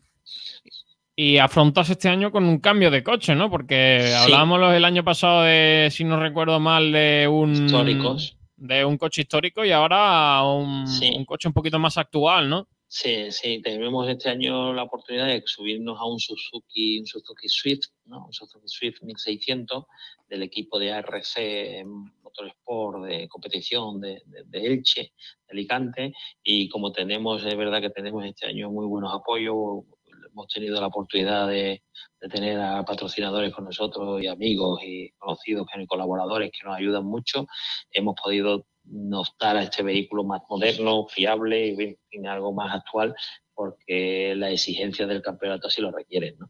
Entonces, la verdad que estupendamente. La verdad que fue, el coche estuvo estupendo y todo muy bien. Y acaba de arrancar el año, ¿qué, qué objetivos hay de cara a este 2022? Pues bien, el objetivo básico que tenemos es eh, rodar, intentar quedar lo mejor posible entre las dos ruedas motrices. Este rally no ha sido el mejor para medirnos como estábamos, hacía tres años que no corría en tierra y, bueno, y no, no ha sido el mejor rally para medirnos por las condiciones tan difíciles, pero lo, que queremos es optar a estar lo más arriba en el campeonato andaluz, porque también a la vez que coincide esta prueba también eh, era puntual para el campeonato andaluz, y, bueno, queremos hacer eh, Granada, que Granada y Pozo Blanco, que son del andaluz, y posiblemente podremos salir a Madrid. Eso es, eso es lo que tenemos eh, previsto. Si luego podemos hacer alguna otra más, pues a lo mejor nos queda una más por hacer el, todo de España, que será la de, la de Galicia, que es imposible que vayamos, porque, no, no, se puede, no se puede por presupuesto básicamente. Y mira que tenemos unos patrocinadores estupendos que si con tu permiso los tengo que nombrar. Porque Por supuesto. Tengo, tengo aparte de, de, vuestra radio de la casa, ¿eh? por Direct, que es maravillosa, que siempre está a mi lado, y tenemos a, Urbemace, que es una urgencia veterinaria que está en Málaga Centro. Urbemace, un hospital veterinario, Redur, la empresa de transporte, COSAC, que es una empresa de multiservicio eh, de aquí de Fuengirola, Dental Narváez, Geo, una clínica dental, Geolocales, o Mamma Mía, Game Espinazo, y luego ya tenemos pues pequeñas colaboraciones más pequeñas pues, pues, de la escudería Doble 30, como vosotros, como el equipo de competición y el Colegio El Pinar, el Colegio El Pinar de la Brinda Torre. Entonces, bueno, con todos ellos, gracias a todos ellos, podemos, y algunos más que se pueda sumar próximamente, pues podemos completar un, un proyecto muy ilusionante, muy ilusionante. Pues Aparte de una copiloto nueva que también llevamos, es una, una, mujer experimentada, joven y que es Esther de la Torre y espero que esté con nosotros todo el año porque es una chica que promete mucho. Pues eh, ahí está, eh, un año emocionante con grandes cambios para Oscar García. Gracias, Oscar. Nos oímos pronto porque mm. estarás en la, en la competición en eh, los próximos mm. meses. Muchas gracias, estoy a vuestra disposición y encantado y agradecido de que me dediquéis unos minutos. Pues ahí estaba nuestro piloto Oscar García, que bueno, ha conseguido un buen resultado, que, que ha sido un, un invierno de cambios de cara al inicio de la temporada. Nacho, si te parece, vamos a la Publi y ya cerramos el programa porque nos queda que hablar de ese, de ese rally de Casa Bermeje, también de la llegada de, de Alpine a Málaga. Así que nos vamos a pasar un poquito, pero todavía quedan algunas, algunas cositas, ya que hoy no va a haber el programa de Robbie, no va a estar hoy la pelota malagueña, así que nos podemos, eh, nos podemos alargar un poquito más. Así que vamos a la Publi y enseguida vamos con el final del programa. Publicmar, todo lo que necesitas para tu empresa en materia de publicidad. 40 años de experiencia nos avalan. Publicidad en general, regalos de empresa, imprenta y serigrafía, ropa de trabajo, bordados, imprenta rápida, diseño gráfico, grabación láser, trofeos y mucho más. Estamos en Málaga, Polígono Industrial Alameda, calle Nabuco número 29, teléfono 952 36 34 61 de lunes a viernes abierto al mediodía, de 9 a 20 horas, y los sábados de 10 a 14 horas. El pasar de los años Restaurante Avante Claro, la calidad y el mejor servicio en la Costa del Sol, en el paseo marítimo de la Cala del Moral, frente al mar, y en un enclave ideal, el restaurante Avante Claro te ofrece los mejores pescados de la bahía, elaborados a la manera tradicional, para que no pierdan el sabor de siempre. Te proponemos el mejor plan, playa, sol y una buena comida. Prueba nuestros arroces, nuestros pescados a la brasa, mucho más que los mejores espetos, y no dejes de degustar nuestros mariscos, todo ello bañado por una amplia selección de vinos de nuestra bodega. Reserva ya tu mesa en el teléfono 952 40 47 34. 952 40 47 34. Es que me encantas tanto. Restaurante Avante Claro, en la Cala del Moral. Abrimos de martes a domingo todo el día. Ven, visítanos y repetirás. Que me gusta no sé cuánto. Restaurante Los Brocales, un cortijo andaluz en plena naturaleza con parking privado, castillo hinchable para niños y parque infantil. Restaurante Los Locales con 32 años de experiencia en bautizos, bodas, comuniones y comidas de empresa. Disfruta de nuestras especialidades. Plato de los montes, migas, rabo de toro, pierna de cordero, carnes a la brasa y nuestras maravillosas tapas. Restaurante Los Brocales en Torremolinos, Camino de los Pinares 1 junto al Jardín Botánico. Teléfono de reservas 952 38 35 38. Comienza el partido contra la humedad. Si tiene humedades por capilaridad, filtración condensación, llama a Murprotec. Si quieres garantía de hasta 30 años de resultados contra las humedades, llama a Murprotec. Si quieres invertir en salud para tu hogar y tu familia, llama a Murprotec al 900 108 109 o en www.murprotec.es. Si quieres dejar de tirar el dinero y tener tu casa o lugar de trabajo libre de humedades, llama a Murprotec. Si quiere a la empresa líder en humedades con más de 65 años de experiencia, llama a Murprotec al 900 108 109 o en www.murprotec.es. En definitiva, si tiene humedades o lo que quiere es seguridad de resultados, eficacia en los trabajos, profesionalidad de todo el personal, garantía de éxito hasta en 30 años, tranquilidad en su inversión y por supuesto que su familia esté a salvo de todos los problemas que la humedad conlleva, llama a Murprotec al 900 108 109 o en www.murprotec.es y ganen el partido a las humedades. Los jamones embutidos Gómez del Pozo están listos para ti. Te están esperando con el mejor sabor, con todo el aroma y calidad que nos caracteriza. 50 años dedicados a ofrecer la mayor selección en nuestros productos. Hemos aunado la tradición y el buen hacer de los artesanos y la vanguardia de las nuevas tecnologías al servicio de la industria. Jamones, embutidos, quesos y aceites premium de oliva virgen extra. Entra en gómezdelpozo.es y conoce nuestros productos y ofertas. Gómez del Pozo, mete la pata de jamón, pero que sea Gómez del Pozo. ¿Tú te has creído? Restaurante El Gavi, en las playas del Palo, calle Quitapenas, número 72. Teléfono de reservas 952 29 71 51. Venga a probar nuestros cartuchos de pescadito a 6 euros. Somos dos veces campeones de Málaga de espetos. Nos caracteriza la atención al cliente. En noviembre abrimos viernes, sábados y domingos. Desde el 3 de diciembre abiertos todos los días excepto los lunes. Tenemos menús navideños confeccionados para comidas de empresa y grupos. Restaurante El Gavi, desde 1976, en las playas del Palo. Número de reservas 952 29 71 51.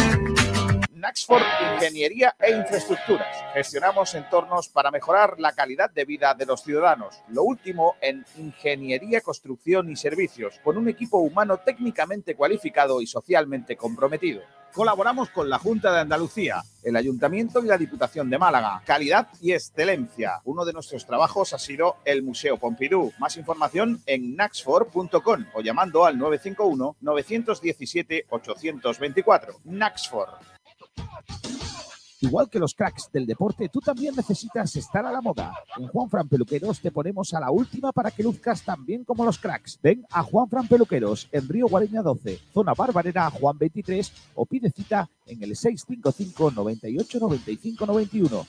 20 años de experiencia nos avalan. Estamos de aniversario. Ven a celebrarlo a los mejores precios porque tú también eres un crack. Restaurante Avante Claro, la calidad y el mejor servicio en la Costa del Sol, en el paseo marítimo de la Cala del Moral, frente al mar, y en un enclave ideal, el restaurante Avante Claro te ofrece los mejores pescados de la bahía, elaborados a la manera tradicional, para que no pierdan el sabor de siempre. Te proponemos el mejor plan, playa, sol y una buena comida. Prueba nuestros arroces, nuestros pescados a la brasa, mucho más que los mejores espetos, y no dejes de degustar nuestros mariscos, todo ello bañado por una amplia selección de vinos de nuestra bodega. Reserva ya tu mesa en el teléfono 952 40 47 34. 952 40 47 34. Es que me encantas tanto. Restaurante Avante Claro, en la Cala del Moral. Abrimos de martes a domingo todo el día. Ven, visítanos y repetirás. Que me gusta no sé cuánto. Alegría de verte al recorrer mis playas, al pasear mis acantilados y descubrirte saboreando nuestros boquerones junto al mar. Alegría de verte caminar por mis senderos y admirar la puesta del sol en la capitana. Verte disfrutar con toda tranquilidad de la cueva del tesoro, de mis torres almenaras, del castillo Vezmiliana, de mi gente, contigo y con los míos. Rincón de la Victoria.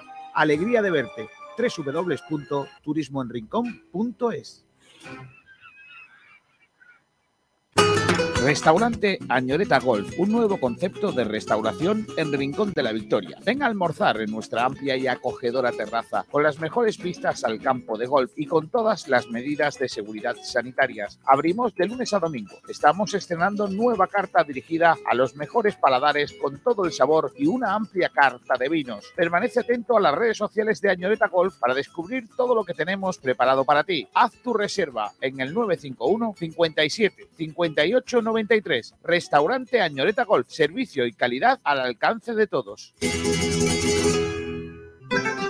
Posada del Bandolero, hotel rural restaurante ubicado en la Axarquía malagueña en el municipio de El Borje, pueblo de pasas y bandoleros. Conoce nuestro restaurante con diferentes espacios, gastronomía típica, producto local de cercanía, platos de cuchara, solomillo al vino moscatel con pasas del Borje, chivo malagueño, lomo en manteca, ajo blanco, carnes a la brasa, aoves de la Axarquía, todo con mucho sabor a Málaga. En nuestra posada nació el Bizco del Borje, famoso bandolero. Visita un lugar con encanto donde sus muros están cargados de historias y leyendas. Si quieres pasar un fin de semana romántico, tenemos seis habitaciones con una puntuación 8,7 en booking.com. Este otoño-invierno, ven y conocenos. Reservas 951 83 14 30. Hotel Posada del Bandolero. Los jamones embutidos Gómez del Pozo están listos para ti. Te están esperando con el mejor sabor, con todo el aroma y calidad que nos caracteriza. 50 años dedicados a ofrecer la mayor selección en nuestros productos. Hemos aunado la tradición y el buen hacer de los artesanos y la vanguardia de las nuevas tecnologías al servicio de la industria. Jamones, embutidos, quesos y aceites premium de oliva virgen extra. Entra en gómezdelpozo.es y conoce nuestros productos y ofertas. Gómez del Pozo, mete la pata de jamón, pero que sea Gómez del Pozo. Bueno, pues ya estamos aquí de regreso para cerrar el programa porque todavía nos quedan un par de cositas que, comentar. Tenemos que hablar, Nacho Medina, del Rally Casa Bermeja que se ha celebrado el pasado fin de semana. Pues sí, eh, el Rally de Casa Bermeja, organizado por el Club Deportivo RS Sport, se, se realizó en la localidad malagueña de Casa Bermeja y hemos, y hemos tenido un fin de semana con una etapa en la que había cuatro especiales cron- eh, cronometradas y dos diferentes a reconocer. En total, unos 38,4 kilómetros de kilómetro contra reloj. Eh, y como, como decimos, ha sido un excelente estreno de la competición automovilística de la temporada 2022 en la provincia de Málaga. Eh, los el equipo de Colmenar Racing, formado por José Antonio González y Juan Manuel Cobos, se, proclamaron vencedores absolutos de la prueba en la segunda puntuable del Campeonato de Andalucía de la categoría, al completar el mejor tiempo de los 40 participantes con un, reg- con un mejor registro de 20 minutos, 5 segundos y 2 milésimas al volante del BMW M3. La acompañaron en el podio el joven equipo de la escudería Slick de Sevilla, formado por el onubense Carlos Rodríguez y de nuevo con el magistral copilotaje de la jienense Esther Gutiérrez, con un Renault Clio Rally a 12,7 segundos. La tercera plaza del cajón fue para la dupla del Automóvil Club de Almería eh, de Antonio Molina y Alejandro Castillejo, con un Megan Coupé de a unos 35,5 segundos del vencedor. Entre los 10 más rápidos se, situ- se situaron también el equipo del RS Sport de Javier Sánchez y José Antonio Ruiz al volante de un Hyundai i30 en cuarta posición. Quinta, quinta posición para Juan Escalona y Alicia Rodríguez. eh, con un Megan. Sexta plaza para Carlos Cabezas y Cristina Cabello, eh, con un Lancer Evo 9. Séptima posición para Francisco Carlos Rico y Tomás Silva, con un Renault Clio. Octava posición para José Luis Moreno y María Jesús Cabalga, con un Citroën Saxo. En la novena posición eh, se situó el tándem de Ángel Rey y Manuel Carnero, con un Peugeot 16 y, y finalmente cerrando ese top 10 Mario Pérez y Osel Román con un eh, también un Renault Clio. Por clases, eh, la victoria en la primera fue para Antonio Gómez y eh, Cristina García Hidalgo con un Dacia Sandero. En la segunda clase, eh, triunfo de José Luis Moreno y María Jesús Caballo con otro saxo. Y en la tercera clase, para Carlos Rodríguez y Esther Gutiérrez con un Clio. En la clase 5, Pedro César Gallardo y Juan de la Cruz con un BMW E36. En la, sec- en la sexta clase, eh, victoria para los vencedores del Scratch General con González y Cobos. Y en la séptima plaza, en la séptima clase, perdón, Ángel Rey y Manuel Carnero con un Peugeot 16. Finalmente, el ganador como mejor equipo de la Copa Provincial y trofeo de la Diputación de Málaga 2022 fue a parar para, la- para las manos de los hermanos Avi- Avilés, eh, Manuel y Antonia, con un SEAT León TCR. La tercera cita del Campeonato de Andalucía de Rally Crono está prevista para también en la provincia de Málaga con el Rally Crono de, de Periana en los próximos 30 de abril y 1 de mayo. Y el siguiente, la siguiente competición local que tendremos en Málaga será del 25 al 27 de marzo con la subida a Estepona. Así que esto es todo lo que vamos a traer hoy en, este, en esta etapa de motor local. Eh, despedimos ya contigo, Sergio, y ha sido un placer un programa más. Eh, pues eso, cuidado la subida de Estepona Peñas Blancas, que suele ser una de las citas importantes del año, eh, así que se puede disfrutar el próximo 25 dentro de, si no me equivoco, dos, tres, tres semanitas, eh, dentro de tres fines de semana. Esa, esa prueba siempre es uno de los clásicos. Y vamos a cerrar el programa Nacho, con la llegada de Alpine a Málaga. Eh, cuidadito porque la presentación estuvo interesante, así que os vamos a comentar un poquito lo que, lo que dio de sí esa presentación con la llegada de la filial de coches deportivos de la marca Renault. Así que vamos a ello. Hoy en Bandera Cuadros nos hemos venido hasta el concesionario oficial de Renault en Málaga, nos hemos venido hasta Taermo para contaros cómo ha sido la presentación, cómo está siendo la presentación, porque va a ser tanto el eh, 23 como el 24 de febrero la presentación de Alpine, la marca francesa de Renault que llega a Málaga, que hoy desembarca nada más y nada menos con una gran presentación en la que han traído varios coches para probar, en el que hay una réplica, bueno, un coche de, de Fórmula 1, uno del, eh, del equipo Alpine, eh, para, para que la gente se haga una foto, para que la gente vea un poco y conozca un poco la marca. Y luego también han traído un simulador, así que multitud de actividades para presentar la marca deportiva de coches franceses de, de Renault. Así que vamos a contaros cómo ha sido esta presentación aquí en eh, Bandera Cuadros.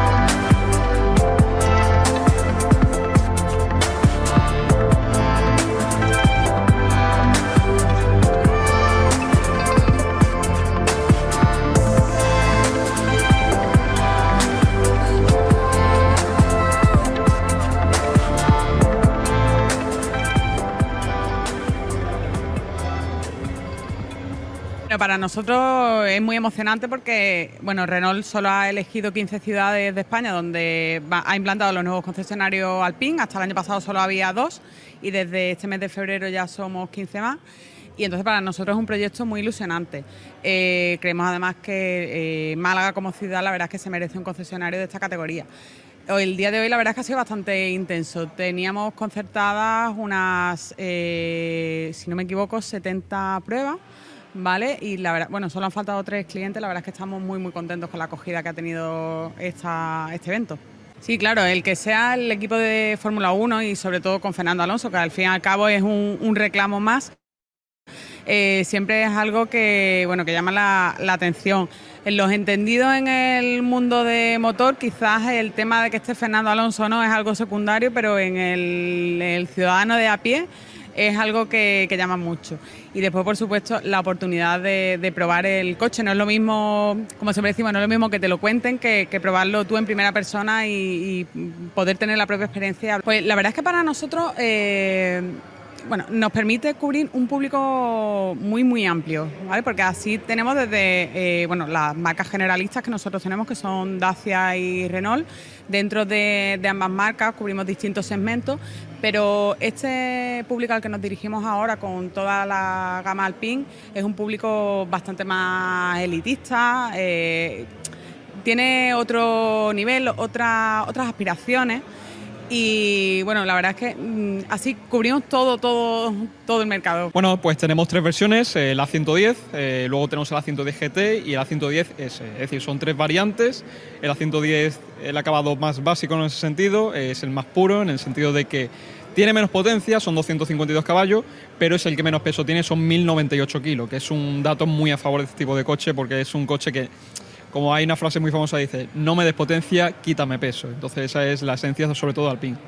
Luego tenemos el acabado GT, que ya sube a los 300 caballos, eh, un coche un poquito más confortable, sobre todo para hacer el tipo de viaje, porque tiene unos asientos eh, un poquito más eh, confortables en ese sentido, más abiertos, no son unos bucket total que traen las otras dos versiones. Y luego tenemos la- el acabado S, siguen siendo 300 caballos, pero con un chasis un 50% más rígido. También tenemos eh, la suspensión baja dura- eh, en 4 milímetros y hace que sea un coche ya prácticamente para, para circuito, además también con una versión que puede traer eh, con en el acabado S eh, un alerón de fibra carbono, un labio delantero también en fibra carbono, incluso el techo en fibra carbono. Rival directo sobre todo es el Porsche, eh, el Boxster y el Cayman. El Cayman, por ejemplo, tiene el Cayman y el Cayman S, son 300 y 250 caballos, en este caso son siempre 50 caballos más que el nuestro pero juega un, valor muy importante el tema del, como hemos hablado, del peso. El peso el nuestro, al ser casi 200 kilos menos que el Porsche, pues, por ejemplo, en cifras hablamos de un 0 a 100. En el acabado a 110 eh, normal, eh, 4,5 a la- segundos en 100 kilómetros. Y eh, el acabado ese lo hace en 4,2, que es una cifra extremadamente buena que, por ejemplo, el Porsche Cayman no es capaz de superar los 4,5, es decir, no baja de 4,5. Pues bueno, yo creo que también eh, Al- Alpine es como un poquito prestigio también. eh, eh, la Fórmula 1 también nos está dando mucho, mucho que hablar con Fernando Alonso, el plan sobre todo, que está siendo, yo creo también una gran baza de, de, de venta y esperemos que bueno que nos dé también un cierto prestigio, que, que no se sepa que Renault son solo coches de calle, sino que también tiene una división deportiva que, que va a dar mucho de qué hablar. Bueno, pues eh, ahí estaba la, presentación del pasado mes de febrero, hace un par de semanas de Alpine en, en Málaga. Lo presentaba el- marca francesa de Renault en su concesionario con multitud de actividades y como habréis visto, pues eh, nos lo han analizado los eh, tanto Javi como Cristina, dos de los trabajadores del concesionario, que bueno, que se, nos atendieron y nos dejaron ese análisis de, los de los eh, de los Alpine que ya están disponibles para poder comprar esos tres modelos aquí en Málaga. Así que poco más que decir, programa completísimo, una hora 50 minutos eh, en este primer bandera cuadros de, de esta segunda temporada. Gracias Nacho, un abrazo. La semana que viene se vienen cositas, ¿eh? Pues sí, la semana que viene ya se vienen cositas. Tendremos que todo, todo lo que nos ha dejado este jueves, viernes y sábado de test. Eh, lo analizaremos el próximo lunes y entraremos ya en semana de Gran Premio de Fórmula 1, donde también contaremos con toda esa previa que ha- haremos para la semana de del, la- la primer, del primer Gran Premio de la temporada 2022 de Fórmula 1. Un abrazo, Sergio, y muchas gracias por siempre permitirnos este espacio aquí para hablar. Pues la semana que viene estamos de vuelta. Ha sido un placer este inicio de segunda temporada y ahora todos los lunes a partir de las seis y media aquí en Sport Direct Radio con todo el análisis de lo que ocurre en el mundo del motor. Un abrazo de Sergio Ramírez en nombre de todo el equipo que forma Sport Direct Radio. Les dejamos con el resto de la programación. Recuerden que a partir de las 11 de la noche vuelve blanquiazules con Pablo Gil con el análisis de la victoria del Málaga en el día de ayer por dos goles a uno frente a la Sociedad Deportiva Amorebieta. Gracias a todos, feliz lunes, feliz semana y la semana que viene arranca lo bueno, vuelve la Fórmula 1. Adiós.